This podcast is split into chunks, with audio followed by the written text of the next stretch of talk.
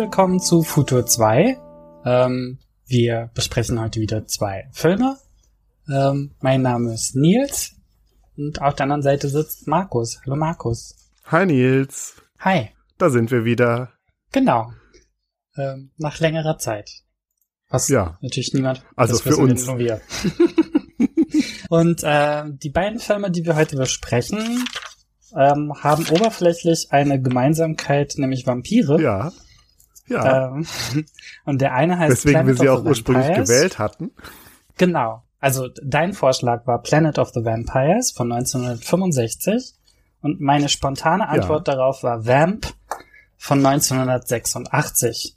Und das sind die beiden Filme, die wir besprechen. Und ob sie wirklich was gemeinsam haben, da bin ich gespannt, ob wir das heute rausfinden. Ja, äh, ich habe zwei Vorschläge. Okay. Wovon nur eigentlich nur der eine äh, handfest ist. Ähm, vielleicht noch ein anderes Novum, was wir heute haben.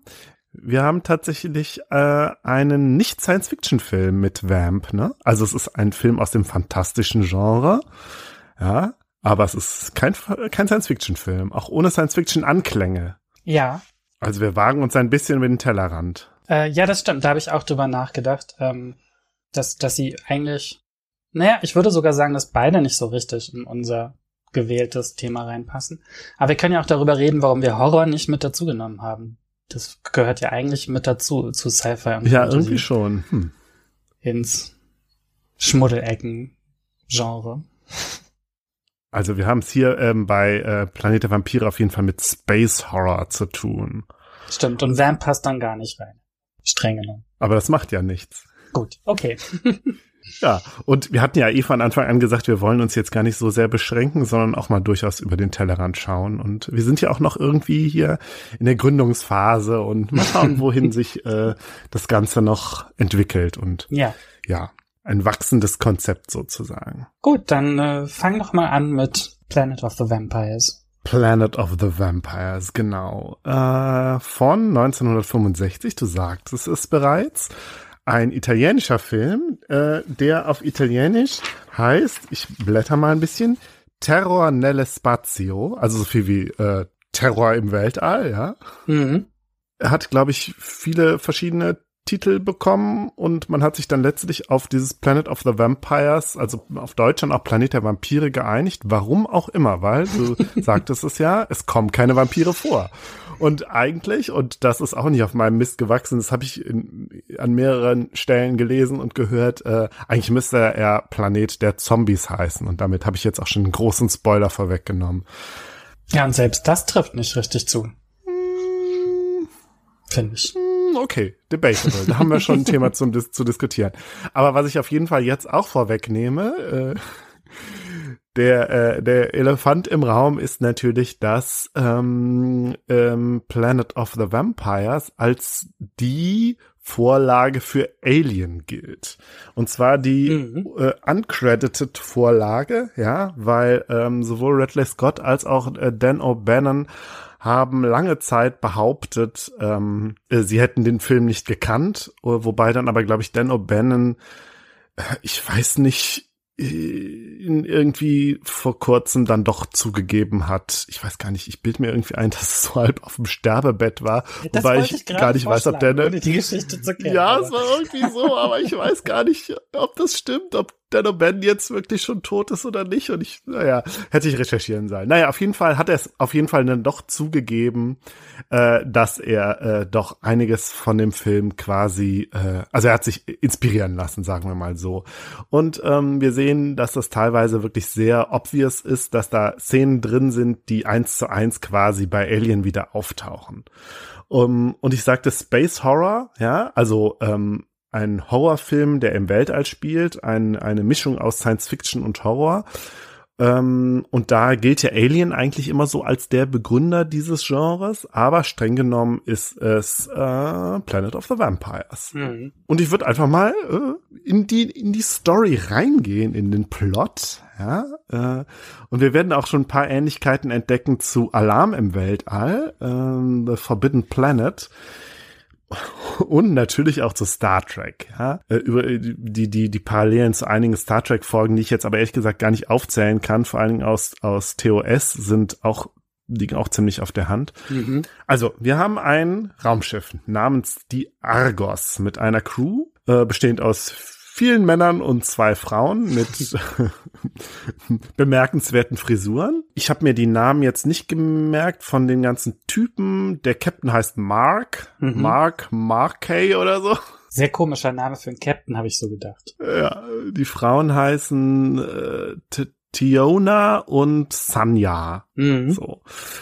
Und ähm, ja, also diese äh, äh, dieses Raumschiff hat auch ein Schwesterraumschiff, die Galliot. Da ist der Bruder von Captain Markey drauf. Und beide Raumschiffe sind äh, auf sind haben ein ein ähm, Notsignal äh, irgendwie empfangen. Ja, wir sehen, mhm. es ist schon, schon fängt schon an, so ähnlich zu sein wie bei Alien, äh, von einem Planeten, der irgendwie von einer äh, von einer dicken Wolkenschicht umgeben ist und da fliegen sie aber jetzt hin zu diesem Notsignal und wollen rausfinden, was es damit auf sich hat. Und ähm, sie kommen dann da in die Nähe des Planeten und werden dann irgendwie von einer ganz starken Gravitationswelle erfasst oder so. Also äh, äh, so genau habe ich es nicht verstanden. Ich muss auch sagen, wir haben beide Filme auf Englisch geguckt und ich merkte, ich verstehe nicht alles, aber ja. aus dem Kontext konnte man sich dann doch einiges erschließen. Ich habe mir für Planet of the Vampires tatsächlich nochmal die Mühe gemacht und Untertitel runtergeladen, um sie drunter laufen zu lassen, ah. wenn das irgendwie notwendig ist. Okay, das ist gut. Dann kannst du mir ja vielleicht dann auch gleich weiterhelfen. Naja, beim Techno-Babble allerdings nicht. ja, aber Techno-Babble ist ja auch meistens sinnlos. Also das ist ja einfach auch nur Babble. Ja. Inside Techno-Babble hier. Ähm, naja, auf jeden Fall werden sie dann von diesem Gravitations, äh, von dieser Gravitationswelle erfasst und werden so auf den Boden gezogen und werden alle ohnmächtig, bis auf den Captain, der es dann schafft, ähm, das Raumschiff, also die Argo, Argo oder Argos, ich weiß es gar nicht mehr genau, auf dem Planeten zu landen. Und ähm, da kommen sie, kommt die Crew wieder zu sich, aber hat irgendwie sofort den Weltraumkoller bekommen, nämlich alle gehen aufeinander los und wollen sich gegenseitig umbringen. Ähm, bis dann irgendwie, ich weiß gar nicht wieso, ich glaube, der Captain schafft es, sie dann wieder irgendwie zur Raison zu bringen und alle ja, sind ganz verwundert. Also durch, durch körperliche Gewalt oder so. Also wenn man geschlagen wird oder auf dem Boden aufkommt oder so, dann wird man quasi kurz bewusstlos und dann sind die Personen wieder sie selbst sozusagen. Ich glaube, so, das wird so angedeutet. Ja. Wird aber auch nicht durchgehalten so. Nee, aber es soll irgendwie darum gehen, ja, man schläft und wenn man schläft, dann kann, nimmt, übernimmt irgendeine Macht so die Kontrolle über einen irgendwie. Mhm. Das wird so angedeutet. So, also ganz mysteriös. Jetzt sind sie auf diesem Planeten. Und ähm, jetzt muss ich mal ganz kurz gucken, wie es weiterging. Einer von denen läuft raus. Die anderen sind dann irgendwie alle wieder normal, aber einer läuft raus und flieht. Genau. Äh, wo ich mich auch, wo ich da auch direkt an, äh, an diese Szene bei Prometheus, Pro, Pro, äh, Prometheus dachten musste, wo doch auch einer rausläuft und dann äh, irgendwie auch wahnsinnig wird oder so. Also, ne, mhm. die Parallelen sind auf jeden Fall auch zu Prometheus, so, so viel sei gesagt. Genau, dann äh, der, der haut halt ab ohne Helm, genau. Mhm, richtig. Sie laufen ihm dann hinterher und bringen ihn dann, glaube ich, auch wieder genau, und dann wird zur er, Besinnung oder so. Genau, dann wird er wieder normal. Und dann sehen wir aber auch das erste Mal die Planetenoberfläche, nämlich die ist auch komplett im Nebel. Und wir sehen nur so ein paar zackige Felsen rausragen. Bei einigen Felsen dachte, auch, dachte ich auch immer, die sehen so ein bisschen aus wie so Tentakel von so Tintenfischen, so krakenartig. Stimmt, da musste ich auch dran denken. Oder Stalagmiten oder Stalaktiten, was halt komisch ist, weil es überhaupt Und so nicht. geheimnisvolle Lichter, die durch den Nebel. Ja. Und Kristalle. Genau, Kristalle, die so schimmern und so geheimnisvolle rote und grüne Lichter und so und immer so ein, ein heulender Wind. Also es ist eine ganz unheimliche Atmosphäre, ja. Und irgendwie wie so, so ein hm. gotischen, äh, bei so einem Gothic-Film im, im Sumpf irgendwie wo dann die Monster halt lauern. Und ich meine, da sind wir dann ja auch eigentlich schon irgendwie beim, beim Thema. Das Ganze ist irgendwie so ein Gothic-Horror-Film im Weltall. Und ich meine, Mario Bava, ja, der ja so einer, einer der großen äh, italienischen Filmemacher war und der unter anderem auch das Giallo-Genre begründet hat und ist ja, glaube ich, bekannt geworden, auch tatsächlich mit so Gothic-Horrorfilmen, äh, Gothic-Gruselfilmen irgendwie. Ich weiß nicht, die Stunde, wenn Dracula kommt oder so. Irgendwie hieß da so eine. Also, oh Gott, die ganzen ähm, Cineasten spitzen schon wieder die Bleistifte, wenn sie hören, wie ich hier rumstümpere über den großen Mario Baba. Naja, auf jeden Fall, mir ging es eher nur darum, so ein bisschen dieses, dieses Feeling auf diesem Planeten darzustellen. Es ist halt komplett dunkel, bis auf den Nebel, und es ist halt wirklich unheimlich.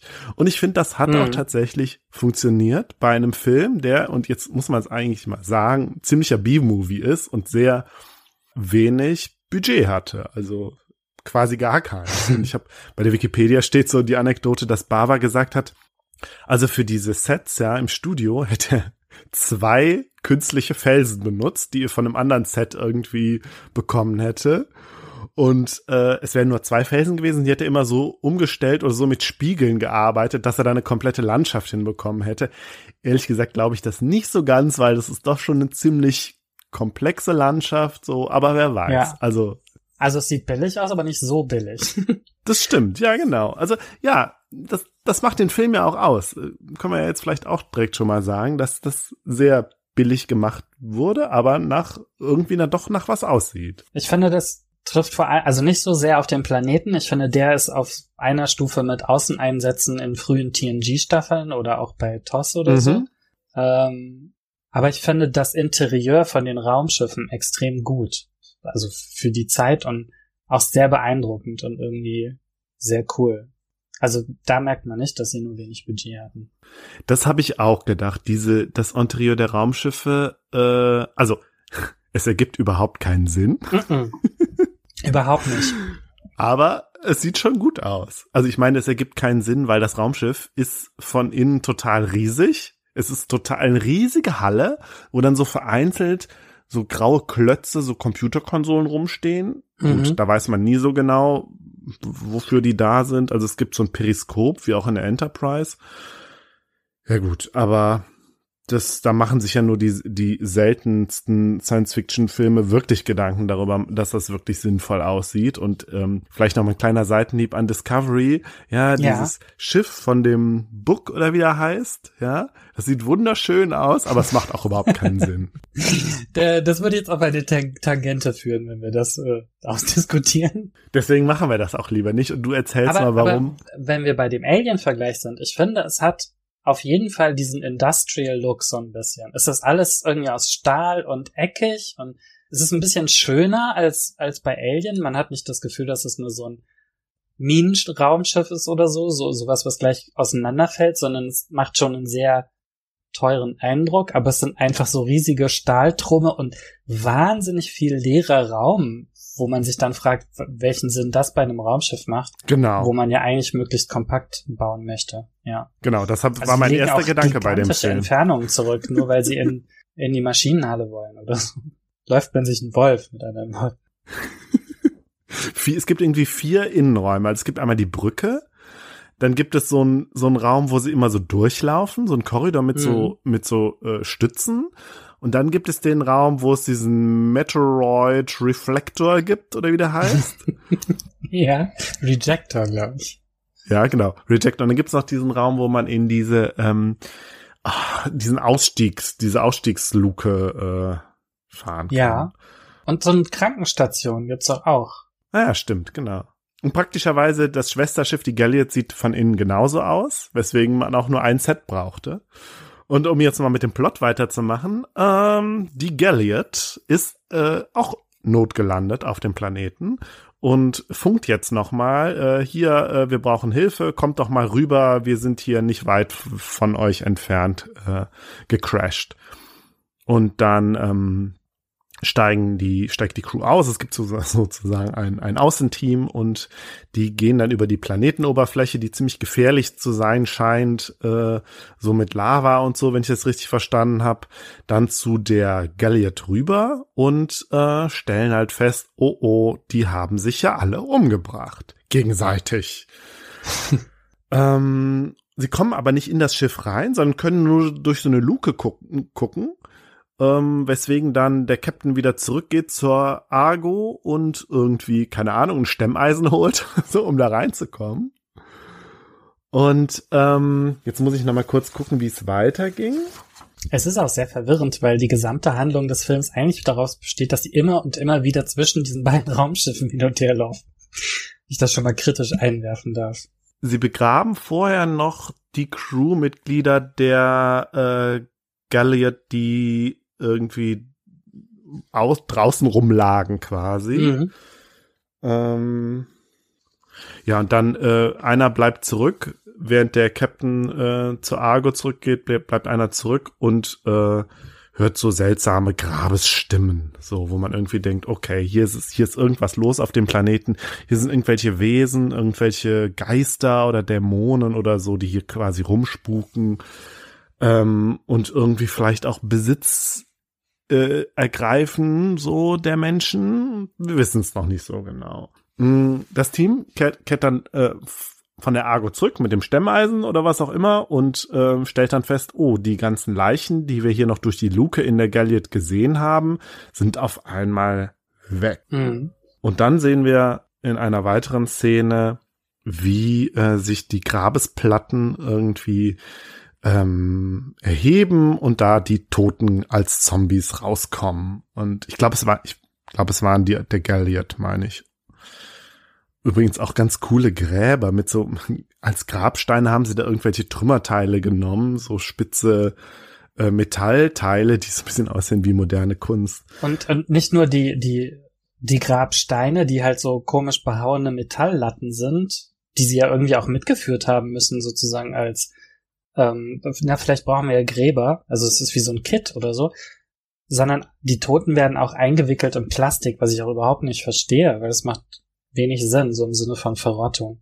Und gibt aber schöne Effekte bei der Wiederauferstehung. Das ist mir auch aufgefallen, diese Plastikfolie, ja. Wirklich so. Genau, ja. Und zwar gibt's jetzt ein, äh, sind wir jetzt wieder auf der Argos und äh, Ach, Lagebesprechung richtig. irgendwie. Äh, der Captain schickt danach alle ins Bett. Hier, schlaft, schlaft euch mal aus. Und dann selber äh, macht er noch so Logbuch und sinniert so, ja, hier, es ist alles irgendwie vertrackt und äh, genau, das hatte ich noch gar nicht gesagt. Das Schiff ist natürlich kaputt. Das heißt, sie können auch nicht wegfliegen, sondern müssen das Schiff erst reparieren, also die Argos. Ähm, ja, und dann äh, spricht er da sein Logbuch ein und auf einmal kommt irgendein Crewmitglied, schlafwandelnd läuft das durch, läuft er durch den Raum. Ich glaube, es ist Wes. Ja, einer der, einer der Namen, die ich mir noch aufgeschrieben habe. Und Wes geht dann äh, durch, äh, läuft dann durch das Schiff, durch die drei Räume, die wir dann schon kennen, und geht dann zu diesem Meteoroid hm, Projector. Rejector. Rejector, genau. Der irgendwie wichtig ist, äh, um die Meteoriten irgendwie abzuschirmen, damit das Schiff auch einfach äh, in Ruhe seine Bahn fliegen kann. Und äh, der Captain übermannt ihn dann aber und ähm, bringt ihn dann wieder irgendwie zum Bewusstsein. Und es scheint, der hat halt wirklich geschlafwandelt und wurde dann im Schlaf von der fremden Macht, von diesen Aliens, die es da gibt, äh, übernommen, um eben diesen ähm, Pro Rejector, entschuldige, Rejector äh, äh, unter seine Gewalt zu bringen. Warum auch immer. Das erfahren wir dann später, warum dieser Metroid Rejector wichtig ist. So, also wir haben äh, diesen ähm, Schlafwandler und dann haben wir jetzt in der nächsten Szene wieder einen Zombie, beziehungsweise die, nee, ein, genau, ein Zombie, äh, nämlich ähm, Bird, ein weiteres Crewmitglied, das, äh, ich weiß gar nicht mehr, wann der gestorben ist. Er kehrt, er wird auf jeden Fall gefunden und hat so ein, auch so ein verätztes Gesicht. Das ist irgendwie so ein Markenzeichen, wenn die da sterben, dann haben die immer so ein verätztes Gesicht. Das wird auch, glaube ich, gar nicht erklärt, ob das wegen des Nebels ist. Ich glaube, das machen die nur, damit man auf einen Blick erkennt, wer tot ist und wer lebendig ist, oder? Das sind äußere ja, Verletzungen, die beim Tod entstanden sind oder so. Ah, das kann sein, ja. Naja, auf jeden Fall, der wird halt vermeintlich tot gefunden, ins Schiff geholt und da äh, erwacht er denn so heimlich, wenn die an, also er liegt dann da so quasi aufgebahrt in der Krankenstation, wenn die anderen sich dann besprechen, sieht man, oh, er wird auf einmal wach, öffnet die Augen und Dann in einer Szene greift er dann eine der beiden Frauen, Tiona, Tiona, ja, greift heult. er dann an. Oh, es ist furchtbar, wie die, diese Frauen, die sind nur dafür da, sich aufzuregen und zu heulen. Das ist, also die andere nicht ganz so schlimm, aber, aber äh, Sonja, Sonja geht irgendwie. Sonja, Sonja? So, die, ich finde, die macht auch einen sehr toughen Eindruck. Aber die andere, obwohl sie irgendwie immer für Wachdienste abgestellt wird und ständig draußen mit einer Waffe rumsteht, wie so Tascha Ja oder so, ähm, schreit sie eigentlich immer nur rum, regt sich auf, heult oder, oder ist am Ende ihrer Kräfte. Das ist ein bisschen ja. undankbar, die Rolle. Ähm, aber sie hat den tollsten Jumpscare, genau in dieser Szene, weil sie dann irgendwie, dieser Typ erwacht dann so halb und sie geht dann nochmal in den Raum und läuft dann immer von links nach rechts und ja, kopiert irgendwas, äh, also auch so interessant Informationsarchitektur da, äh, sieht aus wie so ein ja, wie so ein Kop genau, wo sie in so Papierstreifen einspeist. Und dann geht sie zum Aktenschrank, wo ich dann auch denke, ach, deswegen ist das Schiff so groß, weil die alle noch auf, alles noch auf Papierakten haben. so Kubikmeter von Akten. und äh, dann geht die, dann macht sie die Tür zu von dem Schrank und dann steht dieser verwesende Leichnam dahinter und ja, dann schreit sie wieder. Der, der Jumpscare ist ziemlich cool. Ja, Stimmt, das war wirklich eine gute Szene, ja. Genau, aber dann wird äh, Bird, der äh, dann zum zweiten Mal stirbt, auch wieder begraben. Unterdessen geht die Reparatur der Argos weiter und es scheint ganz gut auszusehen und dann beschließt der Captain, hm, wir haben äh, da doch noch was entdeckt auf dem Planeten, hat irgendwas geblitzt so hinten in dem Tal und da gehen wir doch jetzt mal hin und gucken uns das mal an. Ne? Also auf einmal ist der Planet nicht mehr so gefährlich. Ähm, da setzt der Entdeckergeist ein. Genau. Und äh, vielleicht reden wir jetzt auch mal über die Anzüge, weil. Oh ja. endlich reden wir über die Anzüge.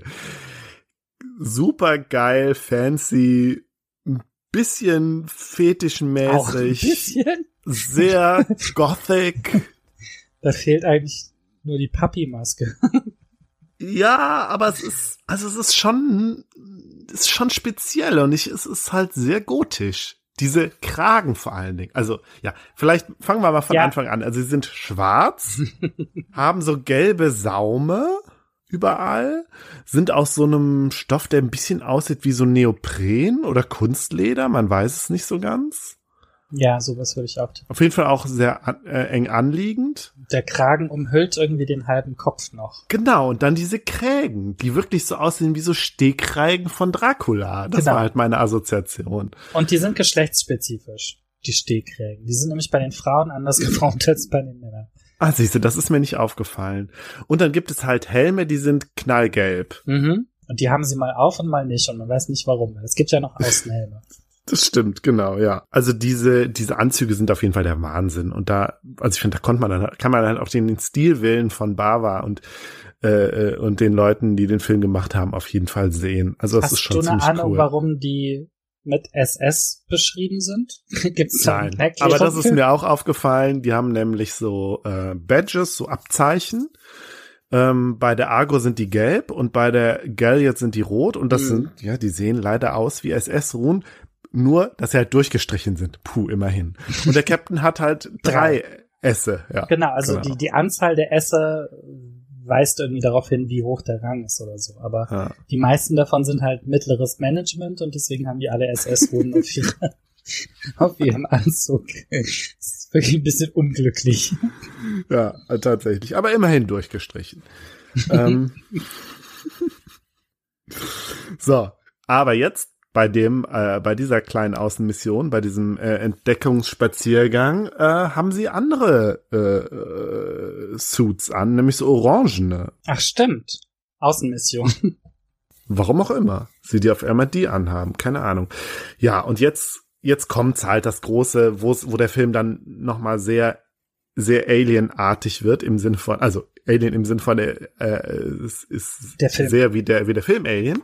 Ähm, Sie entdecken da nämlich ein weiteres gestrandetes Schiff, aber ein außerirdisches Schiff von einer außerirdischen Spezies anscheinend, die da vor vielen tausend Jahren anscheinend gelandet ist. Ähm, und vor dem äh, Raumschiff liegt schon so ein riesiges Skelett. Also es scheint grob menschenartig zu sein, aber irgendwie ein Riese gewesen zu sein. Und dann gehen sie halt in das Raumschiff rein Und äh, das ist auch so, das hat auch so so Rö also so röhrenartige Gänge und es sieht wirklich schon sehr nach dem äh, nach dem Raumschiff bei Alien aus. Und da entdecken sie dann halt auch, wie bei Alien, in der Mitte nochmal ein Skelett. Das ist halt äh, dann so dieses Äquivalent zu dem Space Jockey. Ähm, und ähm, dann werden sie da irgendwie auf eingeschlossen und müssen sich dann mit Hilfe einer Stimmgabel können sie sich dann befreien. Das ist so die ja, Captain der Öffnungsmechanismus. Mark rettet wie immer den Tag. Ja. Das macht er sowieso den ganzen Film durch. ja. aber, aber diesmal irgendwie durch Zufall, weil irgendwie, er fragt sich, wie er die Stimmgabel benutzt und dann wird auch noch die Luft abgesaugt und dann fällt ihm die Stimmgabel einfach runter und dann schlägt die irgendwas an und dann, weiß nicht, dann kommt er auf die Idee, dass er das Ding an die Tür halten muss, damit es wieder aufgeht. Das macht alles irgendwie überhaupt keinen Sinn, aber. Nee, und de, diese Szene hat dann mit dem Rest des Films nichts zu tun, außer dass er halt so ein, ja, so ein Sense of Wonder da nochmal reingibt, den ich, äh, der natürlich nicht so toll ist wie bei Alien. Also bei Alien finde ich ja diese Space Jockey Szene ist es eigentlich die beste Szene im ganzen Film, weil sie so rätselhaft ist und man irgendwie denkt, was ist hier passiert und hier ist irgendwie, wir haben es hier mit was Uraltem zu tun, was ganz Alienhaften und man weiß nicht, warum ist da dieses Skelett in diesem Sitz drin und so. Und das ist lustig. Ich, ich habe Alien nicht halb so sehr vor Augen wie du. Also ähm, offensichtlich, weil ich mich mhm. an die Szene überhaupt nicht erinnern kann. Ich kann mich echt nur an Ripley und, und dieses riesige Industrial Raumschiff erinnern und dieses geifernde äh, Alien. ähm, aber, also, und, und ich fand diese Szene den besten Teil des ganzen Films. Ich mochte die so gerne. Sie war irgendwie so cool, imaginativ und diese, diese riesige Röhre, durch die da durch müssen, diese Waldorfformen, diese Kegel und Kuben, die da in buntesten Off-Farben irgendwie an der Wand hängen und so. Das ist alles so schön. Also diese ganze Oberfläche ist äh, ähnlich wie die Raumschiffe selber, also von den Menschen, ähm, finde ich die Oberfläche des, des Raumschiffs irgendwie total cool gemacht. Und ja, dieses Skelett sieht halt ein bisschen billig aus und fällt dann auch recht billig zusammen und so. Und diese Notlage nehme ich halt auch nicht wahr. Also das, oder nehme ich nicht ernst. Also dieses Luft wird abgesaugt und oh mein Gott, die Schleuse ist zu und wie kommen wir hier wieder raus? Frau schreit wieder hysterisch. Ähm, aber dieses An Interieur finde ich total schön und ja, es sagt einem natürlich im Film einfach nichts anderes, als dass die das schon vorher versucht haben mit dem Notsignal. Genau, nämlich äh, anscheinend ging es diesen Aliens, also wir haben es mit einer dritten Partei zu tun quasi, äh, ging es genauso wie unseren äh, äh, wackeren Helden von der Erde. Von der Erde? Ja, hm, okay, du nimmst das Ende schon vorweg. Also unseren menschlichen menschlichen Freunden, ja. Nämlich auch diese Aliens wurden damals vor ich, Jahrtausenden anscheinend äh, auf den Planeten gelockt und dann von dieser äh, unheimlichen Macht irgendwie übermannt und sind dann daran gestorben, mutmaßlich. Und jetzt haben wir nur noch diese zwei Skelette hier rumliegen. Ja, aber jetzt vielleicht setzen wir äh, Alien, wenn du sagst, du hast den so lange nicht mehr gesehen, einfach mal auf die Liste für irgendwann mal und dann äh, bin ich gespannt, wie du die diese ganze Szene in dem Raumschiff findest bei Alien. Das ja, gerne. Auch von HR, HR Giga designt mit viel, mit vielen Knochen. Der hat ja immer mit Knochen gearbeitet und sehr organisch und sehr fallisch. Mhm. Giga kenne ich sehr gut. Ja. So, genau. Das, das war's dann eigentlich auch schon mit der Szene. Genau. Sie gehen dann zurück zu, zu Argos und die gute Tiona, Tiona hatte wieder, hat wieder einen riesigen Schreck bekommen. Ja, Diesmal hat sie nämlich die Zombies gesehen. Und äh, Sie ist sich aber sicher, dass es keine Halluzination war. Sie sagt, they are all there in the fog, all mutilated and bloody. Ja, also sie hat die, äh, äh, die Toten gesehen, wie sie durch den Nebel gestapft sind und ähm, ja, ist sich, ist sich sicher, dass das keine Halluzination war. Was ihr aber nicht geglaubt wird vom Captain. Genau, aber dann tauchen plötzlich zwei Crewmitglieder der Galliot auf. Kier und Salis. Äh, Die schickt der Captain dann irgendwie auch schlafen, oder? Er sagt auch, ruht euch erstmal aus oder so. Ja, also die sehen auch so ein bisschen derangiert aus, noch nicht so ganz zombiehaft. Und dann werden die beiden aber dabei ertappt, wie sie den Meteor Meteorite Re Rejector. Rejector, ich wollte schon wieder Reflector sagen. Meteorite Rejector klauen wollen. Und jetzt wird irgendwie klar, okay, der wird auf der Galliot gebraucht, damit die Galliot nämlich äh, wieder funktionsbereit gemacht werden kann und losfliegen kann mit den, mit der zombifizierten Mannschaft. Ja. Also tatsächlich gibt's jetzt eine direkte Konfrontation, oder? Weil einer von den beiden endlich zugibt, dass er eben nicht der Tote ist, sondern ein Wesen, was ihn besessen hat.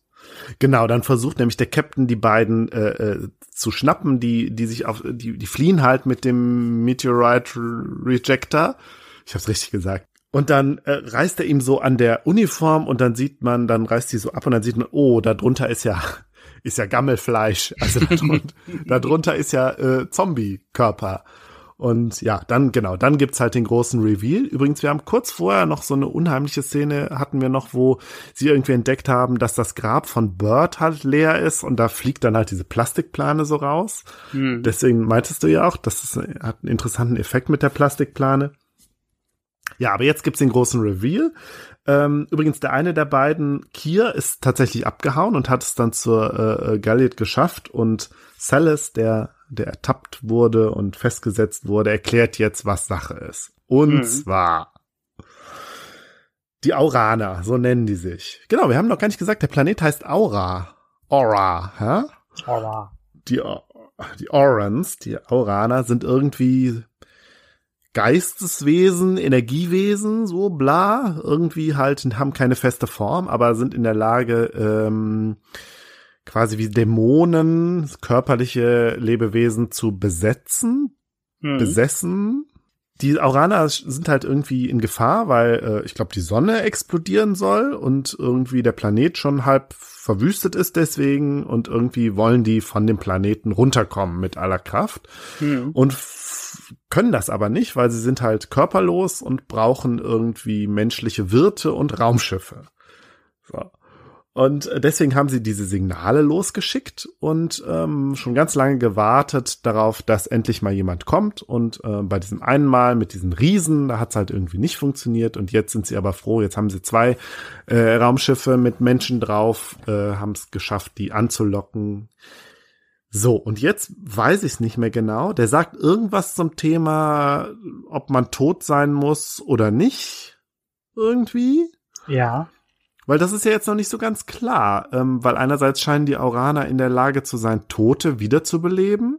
Ja. Also sich quasi des toten Körpers zu bedienen.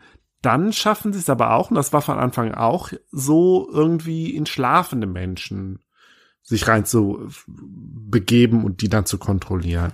Ja, oder sogar bewusstlose, ne? Also, mhm. so wie das ganz am Anfang der Fall ist.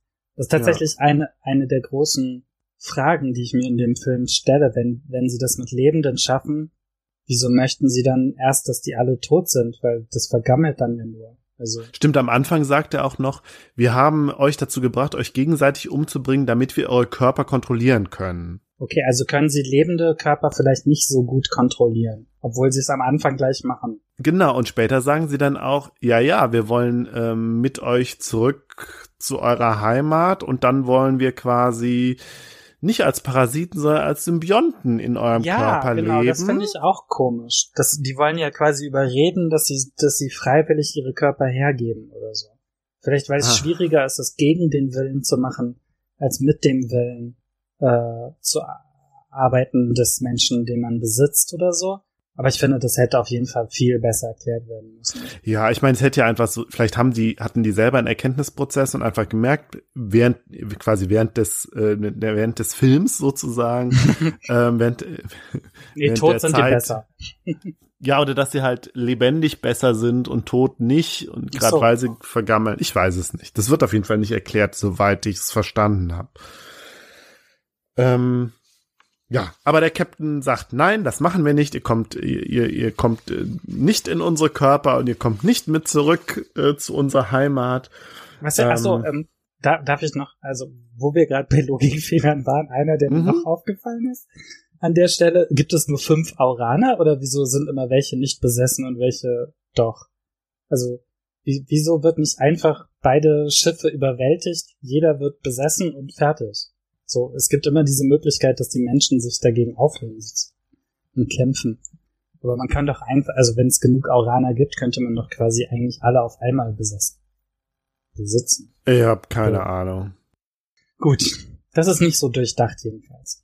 Aber aber ja, da kann ich auch in meiner Schlussfolgerung am Schluss noch drauf kommen. Ich habe ja schon angedeutet, dass ich den Film falsch geguckt habe. Ich weiß gar nicht mehr, was dann mit diesem Celis ist, ob sie den dann auch irgendwie nochmal umbringen und begraben oder ob sie den dann gehen lassen. Auf jeden Fall beschließt der Captain, so, wir müssen die Galliot jetzt mit Plutonium in die Luft sprengen. Und dann gibt's so eine Szene, wo die an so einen Schrank gehen und da so komische Kugeln rausholen, die wohl diese Plutonium-Sprengköpfe sind. Mhm. Und dann gehen der Captain und Sanya und noch ein Dritter, ich glaube Wes ist es. Ja, Wes. Die gehen dann auf die, nee, das sind nur noch drei übrig, das sind noch die drei ja, übrig geblieben. Äh, der Captain und Sanya schaffen es dann, äh, sich an Bord der Gallier zu schleichen und die in die Luft zu sprengen. Und dann gibt's aber noch viele Kämpfe und irgendwie kommen dann der Captain und Sanya wieder zurück zur Argos. Da ist dann nur noch Wes und die drei schaffen es dann loszufliegen. Und als sie dann äh, im Weltraum sind und den Planeten unter sich sehen, erkennt äh, Wes dann auf einmal, oh, hier, mit dem Captain ist irgendwas nicht in Ordnung. Nämlich auch wieder so eine Szene, er selbst liegt im Bett und sieht den Captain dann so rumschleichen. ja. Und dann geht er zu Sanya und sagt, hier, irgendwas ist mit dem Captain. Ich glaube, der ist auch noch besessen von den Auranern. Ja, und dann sagt Sanya aber, ja, äh, okay, hier, Captain äh, Wes hat äh, uns entdeckt und ähm, ja, dun, tatsächlich. Dun, dun, genau. Ich weiß, was passiert dann mit, mit Wes? Der wird auch nochmal überwältigt, oder? Luftschleuse, wette ich. Ich würde, ich bin für Luftschleuse. Keine Ahnung. Ich weiß es gar nicht mehr. Auf jeden Fall am Ende äh, die beiden Auraner in den Körpern von Captain Mark, Markery und äh, Sanya beschließen dann, weil sie, äh, ich glaube, weil sie weil der kein, Meteorite Rejector kaputt ist. Ja, weil der ja, glaube ich, in der äh, Galliot war. Genau. Ähm, beschließen sie, um den vielen Meteoriten äh, auszuweichen, äh, zu einem näher gelegenen Planeten zu fliegen und nicht zur Heimat der Menschen, nämlich mhm. auf die Erde. Das ergibt überhaupt keinen Sinn. Also die Erde ist anscheinend nicht die Heimat der Menschen, sondern nur genau. irgendein kleiner Planet in der Nähe. Und dieses Ende kennen wir von, ich will jetzt keine ganzen Serien spoilern, aber darf äh, ich? Darf ich oder darf mir. ich nicht?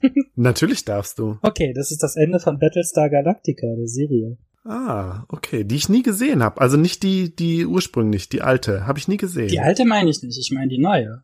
Bei der neuen kommen sie am Schluss auf einem Planeten an und das ist quasi die Erde. Ist das bei der alten Serie nicht auch so? Kann sein. Na, ich habe hab die neue gesehen. auf jeden Fall auch nur gesehen, bis es irgendwann mal so einen Zeitsprung gab und die dann auf so einem Planeten waren, der aber nicht die Erde war. Hm. Wir kommen hier ganz durcheinander. Ja, ist auch egal. Auf jeden also es ist halt ein doppelter Twist sozusagen. Zum einen, oh, der Captain und Sanya ist gar nicht, sind gar nicht Menschen, sondern sind bereits besessen. Mhm. Und zweitens, äh, der Heimatplanet der Menschen, der vermeintlichen, war gar nicht die Erde, sondern die Erde ist jetzt das Ziel. Aber das ist ja, fandest du das ein Twist, dass ja, die? das fand ich Fall. nämlich gar nicht. Ich fand das eher so ein bisschen lazy und äh, lazy. Ja, so ein bisschen nicht so drüber nachgedacht. Einfach so, wir wollen jetzt hier nochmal einen Schocker machen und dann nehmen wir halt die Erde. Das hätte man aber auch einfach so sagen können, dass die Erde der, der Heim, die Heimat ist. Also. Ja, aber wir sind ja die ganze Zeit davon ausgegangen, dass die Menschen eine total avancierte, technisch in der Zukunft lebende Gesellschaft sind. Sind sie aber gar nicht, weil es gar nicht die Menschen sind, sondern die fliegen ja zur heutigen Erde. Also tatsächlich ja, genau. zur Erde der das 60er. Man sieht dann eine Aufnahme von Manhattan und dann ist klar, dass jetzt die jetzige Erde des Zuschauers, der das gerade im Kino sieht, jetzt überfallen wird von diesen zwei Außerirdischen. Genau, aber das fand ich so ein bisschen rangepfropft und äh, das unpassend tatsächlich. Also da hatte ich nicht das Gefühl, dass sich da jemand äh, viel Gedanken drüber gemacht hat, nee. außer wir machen jetzt hier noch ein shocking Ende. Doch für mich war das so ein M. Night Shyamalan Ende tatsächlich.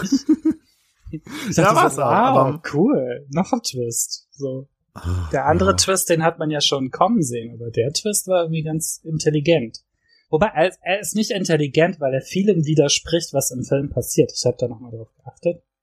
Es gibt doch diese eine Erklärung, von der wir gesprochen haben. Also diesen einen Moment, wo der ähm, Captain von der Galliot besessen ist von den Aliens und dann erzählt, was jetzt der ganze Plan ist und so, damit man endlich aufgeklärt wird. Und da sagt er nämlich auch irgendwie, you humans have fought for centuries. Und ähm, im Sinne von, von euch Menschen weiß ich doch, dass ihr hunderte Jahre lang um eure Existenz gekämpft habt, das müsst ihr uns auch zugestehen. Und dann dachte mhm. ich auch, okay, aber wenn sie Menschen sind, wieso sind sie dann am Ende nicht auf der Erde? Ich, also, es macht alles keinen Sinn. Eben. Und deswegen glaube ich halt, dass es nicht durchdacht ist, sondern einfach nur, weiß ich nicht, Mario Bava gesagt hat, oh, jetzt haben wir den Film schon fast fertig, aber jetzt müssen wir am Ende nochmal ordentlich einen draufsetzen. ja, okay, gut, kann sein. Also weil es wirklich im Film Dinge gibt, die eindeutig darauf hindeuten, dass das Menschen von der Erde sind oder so. Ja. Dass die auch alle ganz normale Namen und Vornamen genau, haben. Genau, so. ja. Also. Ja, und äh, fertig ist der Film und ich fand ihn gar nicht so schlecht. Ah. also für das ist für das, was er will, ist er gar nicht so schlecht. Ich habe damit gerechnet. Also ich habe, kann ich jetzt auch schon mal vorwegnehmen, über Vamp habe ich mich mehr aufgeregt als über ihn hier. Oh. und ich habe mich auch mehr aufgeregt über jetzt äh, nur Zufall, weil ich ihn jetzt zuletzt gesehen habe, aber es auch ein ein Science-Fiction-Spektakel ist. Äh, äh, den letzten Star Wars Film, den Star Wars 9, äh, den ich nämlich jetzt hier äh, irgendwie auf dem Fernseher nochmal gesehen habe und dachte, oh, was ist das für ein Scheiß, plottechnisch, wie er ist so schlecht geschrieben.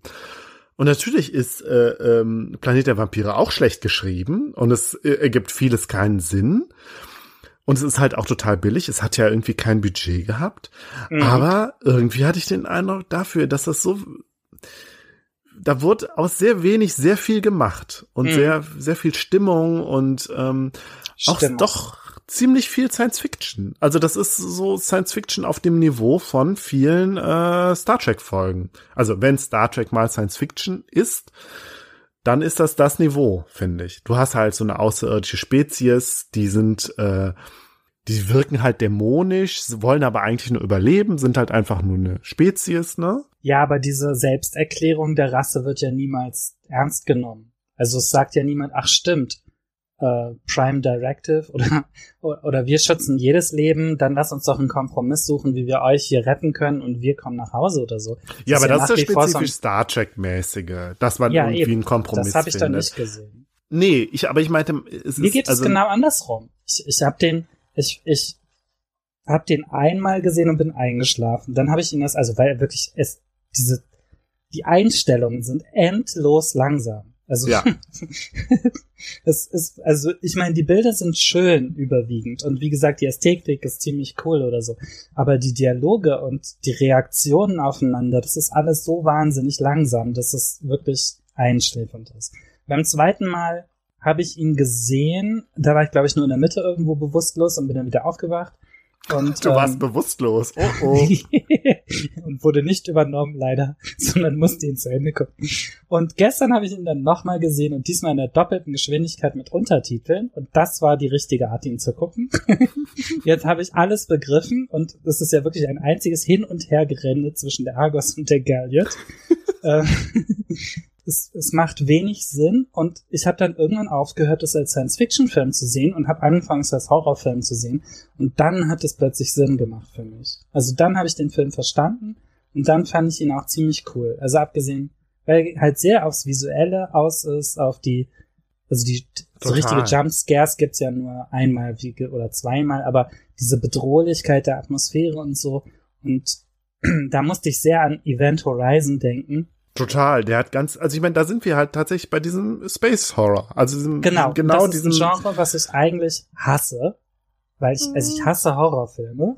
da können wir auch bei Vamp nochmal drauf kommen. Dann wissen ähm, wir ja jetzt auch, warum wir nicht über Horrorfilme sprechen in diesem genau, Podcast. Genau, genau, genau. ich, ich finde Horrorfilme einfach wahnsinnig, also die nehmen mich total mit. Ich habe super viel Angst bei Horrorfilmen. Ich kann den normalen Horrorfilm einfach nicht durchgucken. Ähm, bei diesem hier ging es, weil er von 60 ist und weil ich halt die Science-Fiction-Elemente hatte. Aber in dem Moment, wo ich begriffen habe, dass es das Science Fiction ein Vorwand ist, um einen Horrorfilm zu machen, in dem Moment hat es funktioniert, sozusagen. Und ich weiß noch, wie ich in Event Horizon gegangen bin, weil ich dachte, wow, endlich mal wieder ein Science Fiction. Und habe den gesehen und mitten im Film kippt er halt total um und wird ein Horrorfilm. Mhm. Und ich war halt super entsetzt und saß im Kino und dachte, das darf doch nicht sein. Wieso gibt es das? Was ist das für ein Genre? Ich habe das nicht bestellt, nichts macht Sinn, es gibt keine Erklärung mehr, alles ist gruselig und so. Und ein bisschen so fand ich, ist dieser hier der Vorgänger davon. Ich meine, Alien geht natürlich auch in die Richtung, aber äh, ja, komisch, Alien habe ich nie so als Horrorfilm begriffen, lustigerweise. Den habe ich gesehen, tatsächlich.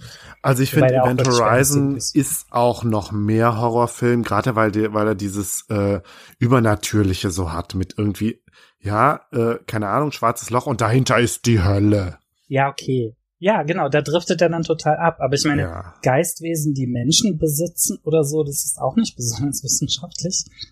Mm, und wieso, wieso Tote und Lebende gleichzeitig? Warum dieser Zombie-Effekt und zum Schluss dieses Wahaha, wir werden die Erde uns untertan machen? Ich find's eigentlich ganz geschickt, dass du mit so einem Science-Fiction-Element so ein Horror-Element quasi hervorrufst, wo du aber weißt, es sind halt keine Dämonen, sondern es sind Aliens. Ich finde, das macht schon einen Unterschied.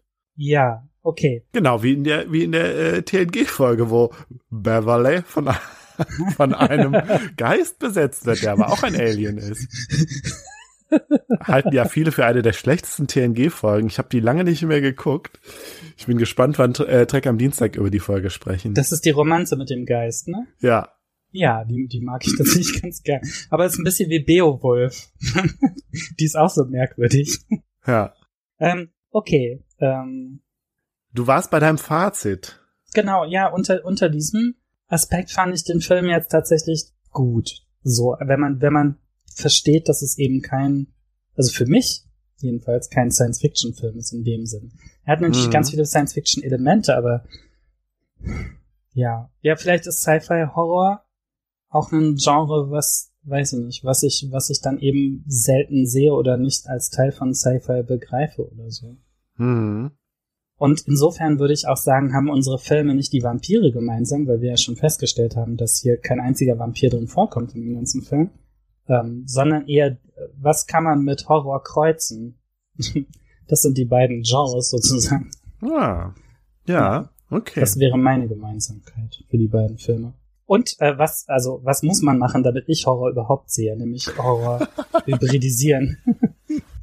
oder irgendwie einen anderen Ansatzpunkt finden, damit ich nicht sofort äh, in diesen. Ich finde Horror einfach immer so extrem immersiv und deswegen habe ich immer so wahnsinnig viel Angst. Deswegen gucke ich also ich finde so klassische Horrorfilme, so Gruselfilme, die gucke ich total gerne. Und so neuere Horrorfilme, also Torture Porn ist bei mir völlig Gar raus, nicht. aber so neuere Horrorfilme, da mache ich gerne irgendwas nebenbei. Also hier, als ich zum Beispiel Hereditary geguckt habe, mhm. ähm, habe ich nebenbei, äh, ich glaube, einen Schrank aufgebaut oder so. Dann geht das.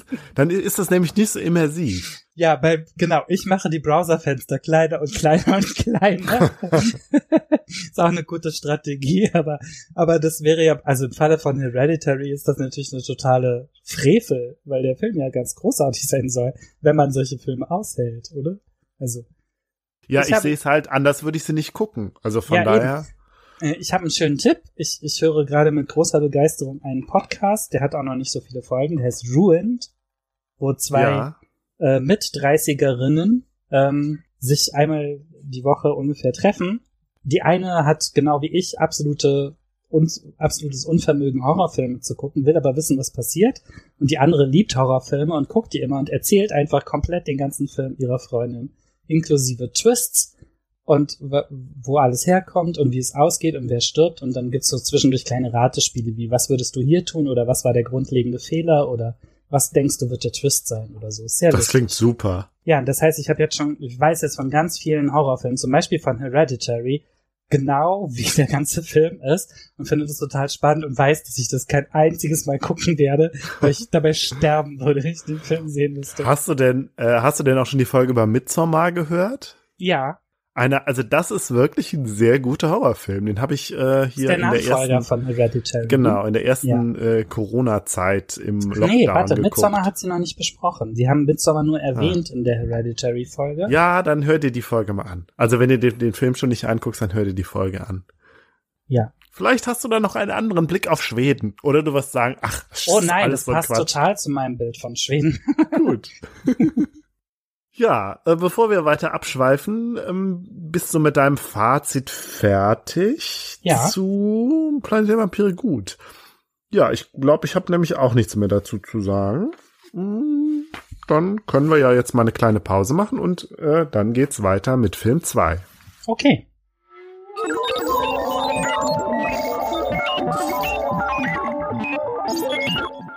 So, äh, du sagtest gerade äh, Biopause. Ja. Wir haben eine Biopause gemacht für die biologischen Körperfunktionen. Fand ich sehr gut. Das Wort ist sehr schön. Das ist so ein, so ein Videokonferenzwort. Das kannte ich noch nicht. Finde ich super. Ich auch nicht, aber 2020 bringt viel Neues hervor. Ja. Ich habe auf jeden Fall mir jetzt auch ein Getränk geholt. Ich habe den zweiten so. Weißwein eingegossen. Für Vamp kann man durchaus auch mal was trinken. Für die Schluckgeräusche. Hm. so, jetzt ist It's Your Turn. Ja, der zweite Film, den wir besprechen, ist Vamp von 1986 mit diversen Schauspielern, die man innen SchauspielerInnen, die man nie wieder sieht oder weiß nicht oder oder die alle so auf jeden Fall so ein 80er-Vibe haben. Ich glaube, niemand oh, ja. Oh, wirklich, ja. niemand ist wirklich bekannt in dem Film. Bis auf Grace Jones. Ja. Abgesehen von Grace Jones. ich habe ein äh, sehr lustiges Review über den Film gelesen, in dem heißt es, dass Grace Jones irgendwie den Fluch hatte, dass ihr immer Filmrollen angeboten wurden, die absolut nicht mit ihr umgehen konnten, sozusagen. Oh ja, das passt total. und, und das Potenzial, was sie mitbringt, wirklich nicht zu nutzen wussten. Und äh, Vamp ist passt ein weiterer total. davon. ja, also. Aber, aber ich finde, man kann nicht umhin, während man den Film guckt, sich vorzustellen, wie geil er gewesen wäre, wenn man, wenn man ihn etwas anders gemacht hätte. Ja. Okay. Ja. Ähm, es handelt sich um eine Horrorkomödie. Mhm. Horror-Comedy, was für mich eine total verrückte Mischung ist. Also, ich, ähm, aber die einzige, die funktioniert tatsächlich. Also, die ich gucken kann, ohne zu sterben. Die es in den 80ern aber, glaube ich, relativ häufig gab, oder? Das stimmt. Das Problem ist, ich kenne mich auch nicht so mit dem Horrorgenre aus, aber äh, weiß ich nicht, Teen-Werwolf-Gedöns. Ja, also Horrorkomödie ist nicht unüblich, das stimmt. Mhm. Und äh, weiß ich nicht. Mein Lieblingsfilm aus dem Genre ist, glaube ich, Cabin in the Woods. Der neuere Film, der vor ein paar Jahren rausgekommen ist. Ich weiß nicht, gibt's da mehrere von? Den du meinst vom, den, wo er sich heraus... Ja. Ja, den vom Regisseur von Buffy. Genau, ja. Just Sweden, so. Ach so, da gibt's eine Vorlage von, das wusste ich nicht. Nein. Aber, nee. Nein. Aber er parodiert ja ganz viele ja, Horrorklischees. Alle, alle ja. Horrorfilme, ja, ja, genau. Also, genau. Ein, und und aus dem Comedy über den können wir auch mal sprechen, Nils. Der ist ja über eigentlich den können auch, wir sehr gerne sprechen, ja. weil ich den gucken kann. Gut. und äh, der, der ist so meta. Ähm, und ich habe ihn sogar verstanden, obwohl ich ganz viele Horrorfilme nicht gesehen habe. Aber ja, ich weiß auch nicht. Es ist ein, auf jeden Fall eine ähm, Sichtweise, eine Perspektive, aus der ich auf Horror ganz gut zugehen kann, weil es dann nicht ganz so einen nicht so mitnimmt, weil man ja. schon die Distanzierung der Comedy mit dabei hat. Also weil sowieso nichts ernst gemeint ist sozusagen. Und damit ja. ist der Horror auch nicht ernst gemeint. Das stimmt. So, äh, Vamp. Wir fangen an. Damit ist eigentlich ziemlich klar, ziemlich schnell klar, dass es sich um eine Komödie handelt.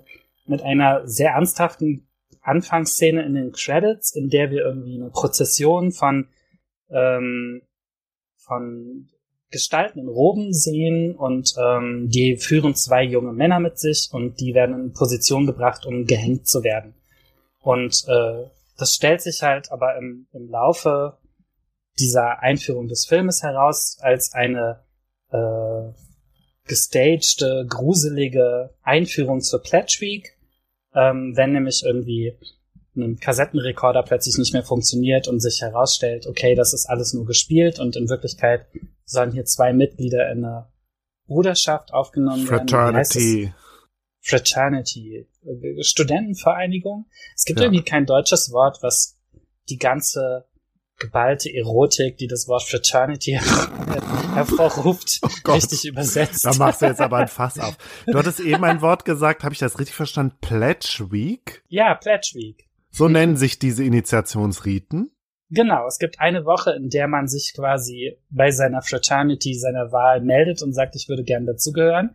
Und äh, auch bekannt als Hell Week. Und dann muss man ja. dadurch ganz viele Rituale durchgehen. Genau. Und das ist ja teilweise so richtig, richtig krass schlimm, dass es da auch die einen oder anderen Skandale gab, beziehungsweise Traumatisierung der beteiligten Leute. Und ich finde, das ist so, es ist einfach so ein, ein, eine krasse Schmutzecke der westlichen Zivilisation, vor allen Dingen.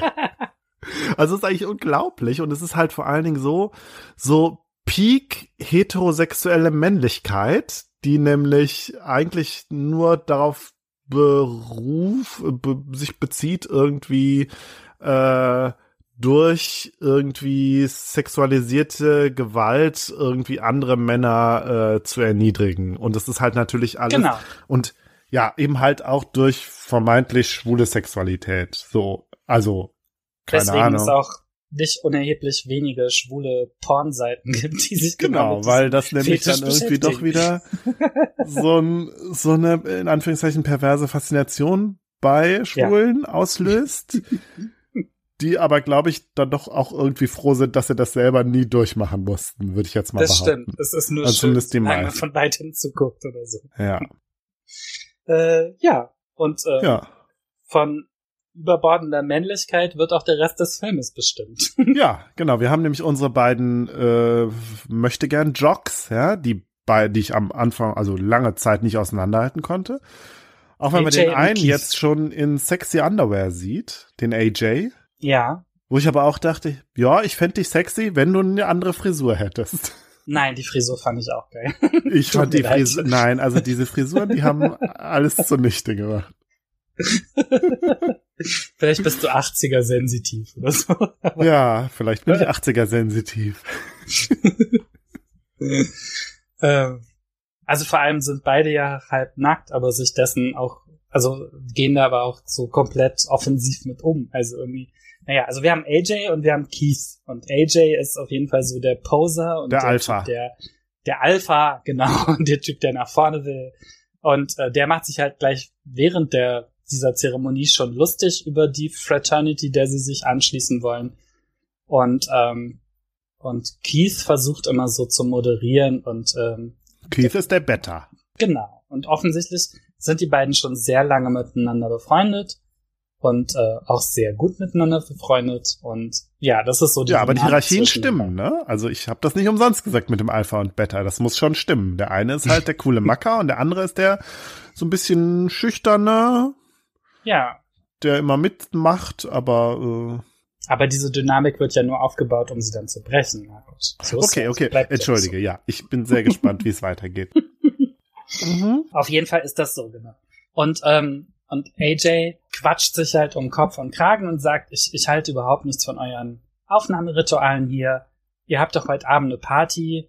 Äh, sagt uns, was ihr haben wollt und wir bringen es euch. So mhm. als Angebot. Weißt du, so, so spart euch diesen ganzen Tam, dieses Tamtam -Tam hier. Wir machen einfach, wir, wir sind super am Organisieren. Wenn ihr was haben wollt, holen wir es euch und dann sieht man die Verhandlung selber nicht und das Ergebnis ist halt, ja, die beiden sollen eine Stripperin anbringen. Mhm. So, auch sehr klassisch irgendwie.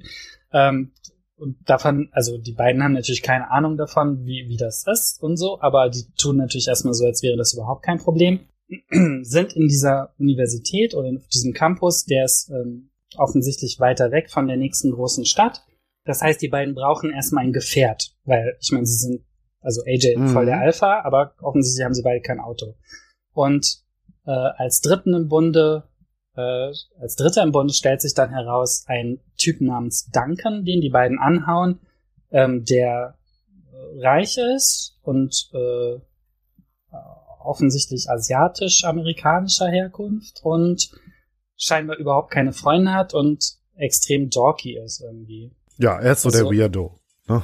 Der genau. Nerd. Also das ist der Nerd, wie er war, bevor er cool wurde. So, genau. so richtig schön in den alten 80er-Filmen, als Nerd noch doof war. Und das bleibt auch ungebrochen. Mhm. Durch den ganzen Film, was sehr schade ist. Ähm, und äh, Duncan freut sich, dass überhaupt jemand mit ihm spricht von den coolen Guys und, und sagt, ja, okay, dann nehmen wir mein Auto und fahren in die Stadt und äh, der Plan von AJ sieht vor, dass sie sich einen Stripclub aussuchen und da fahren sie hin und dann buchen sie eine Stripperin oder nehmen sie halt mit zur Frat Party. Ähm, gesagt, getan. Dann setzen sie sich ins Auto und fahren los. Ja, die drei, die drei Typen und äh, die drei die zwei, die zwei, die zwei normalen Männer und der Weirdo. Genau.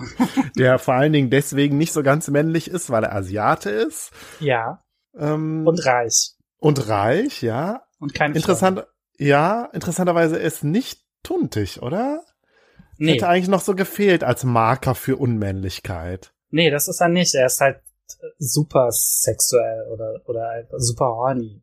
So. Ja, genau, da dieser Nerd, der der über ja. Äh, Nerd, der aber zu awkward ist, um irgendwie genau. äh, Beziehungen zu, mit zu Frauen zu führen, ja. Ja, furchtbar. Was jetzt genau? Ach so, diese Charakterisierung. Die Charakterisierung, die Darstellung, ja. Ja, ja, auf jeden Fall. da ist ja einfach so ein, also so ein, die Witzfigur quasi der ganzen also der ganze Rassismus auch schon der Figur, muss man ja. Auf jeden Fall, ja. ja. Das steckt ja, alles drin. Auf ja. jeden Fall. Steckt sowieso sehr viel Rassismus äh, und verschiedene andere Ismen in dem Film. Oh ja. Ja, ja, ja. Aber mach mal weiter. Ich hoffe, ähm, du wirfst mir das jetzt nicht persönlich vor.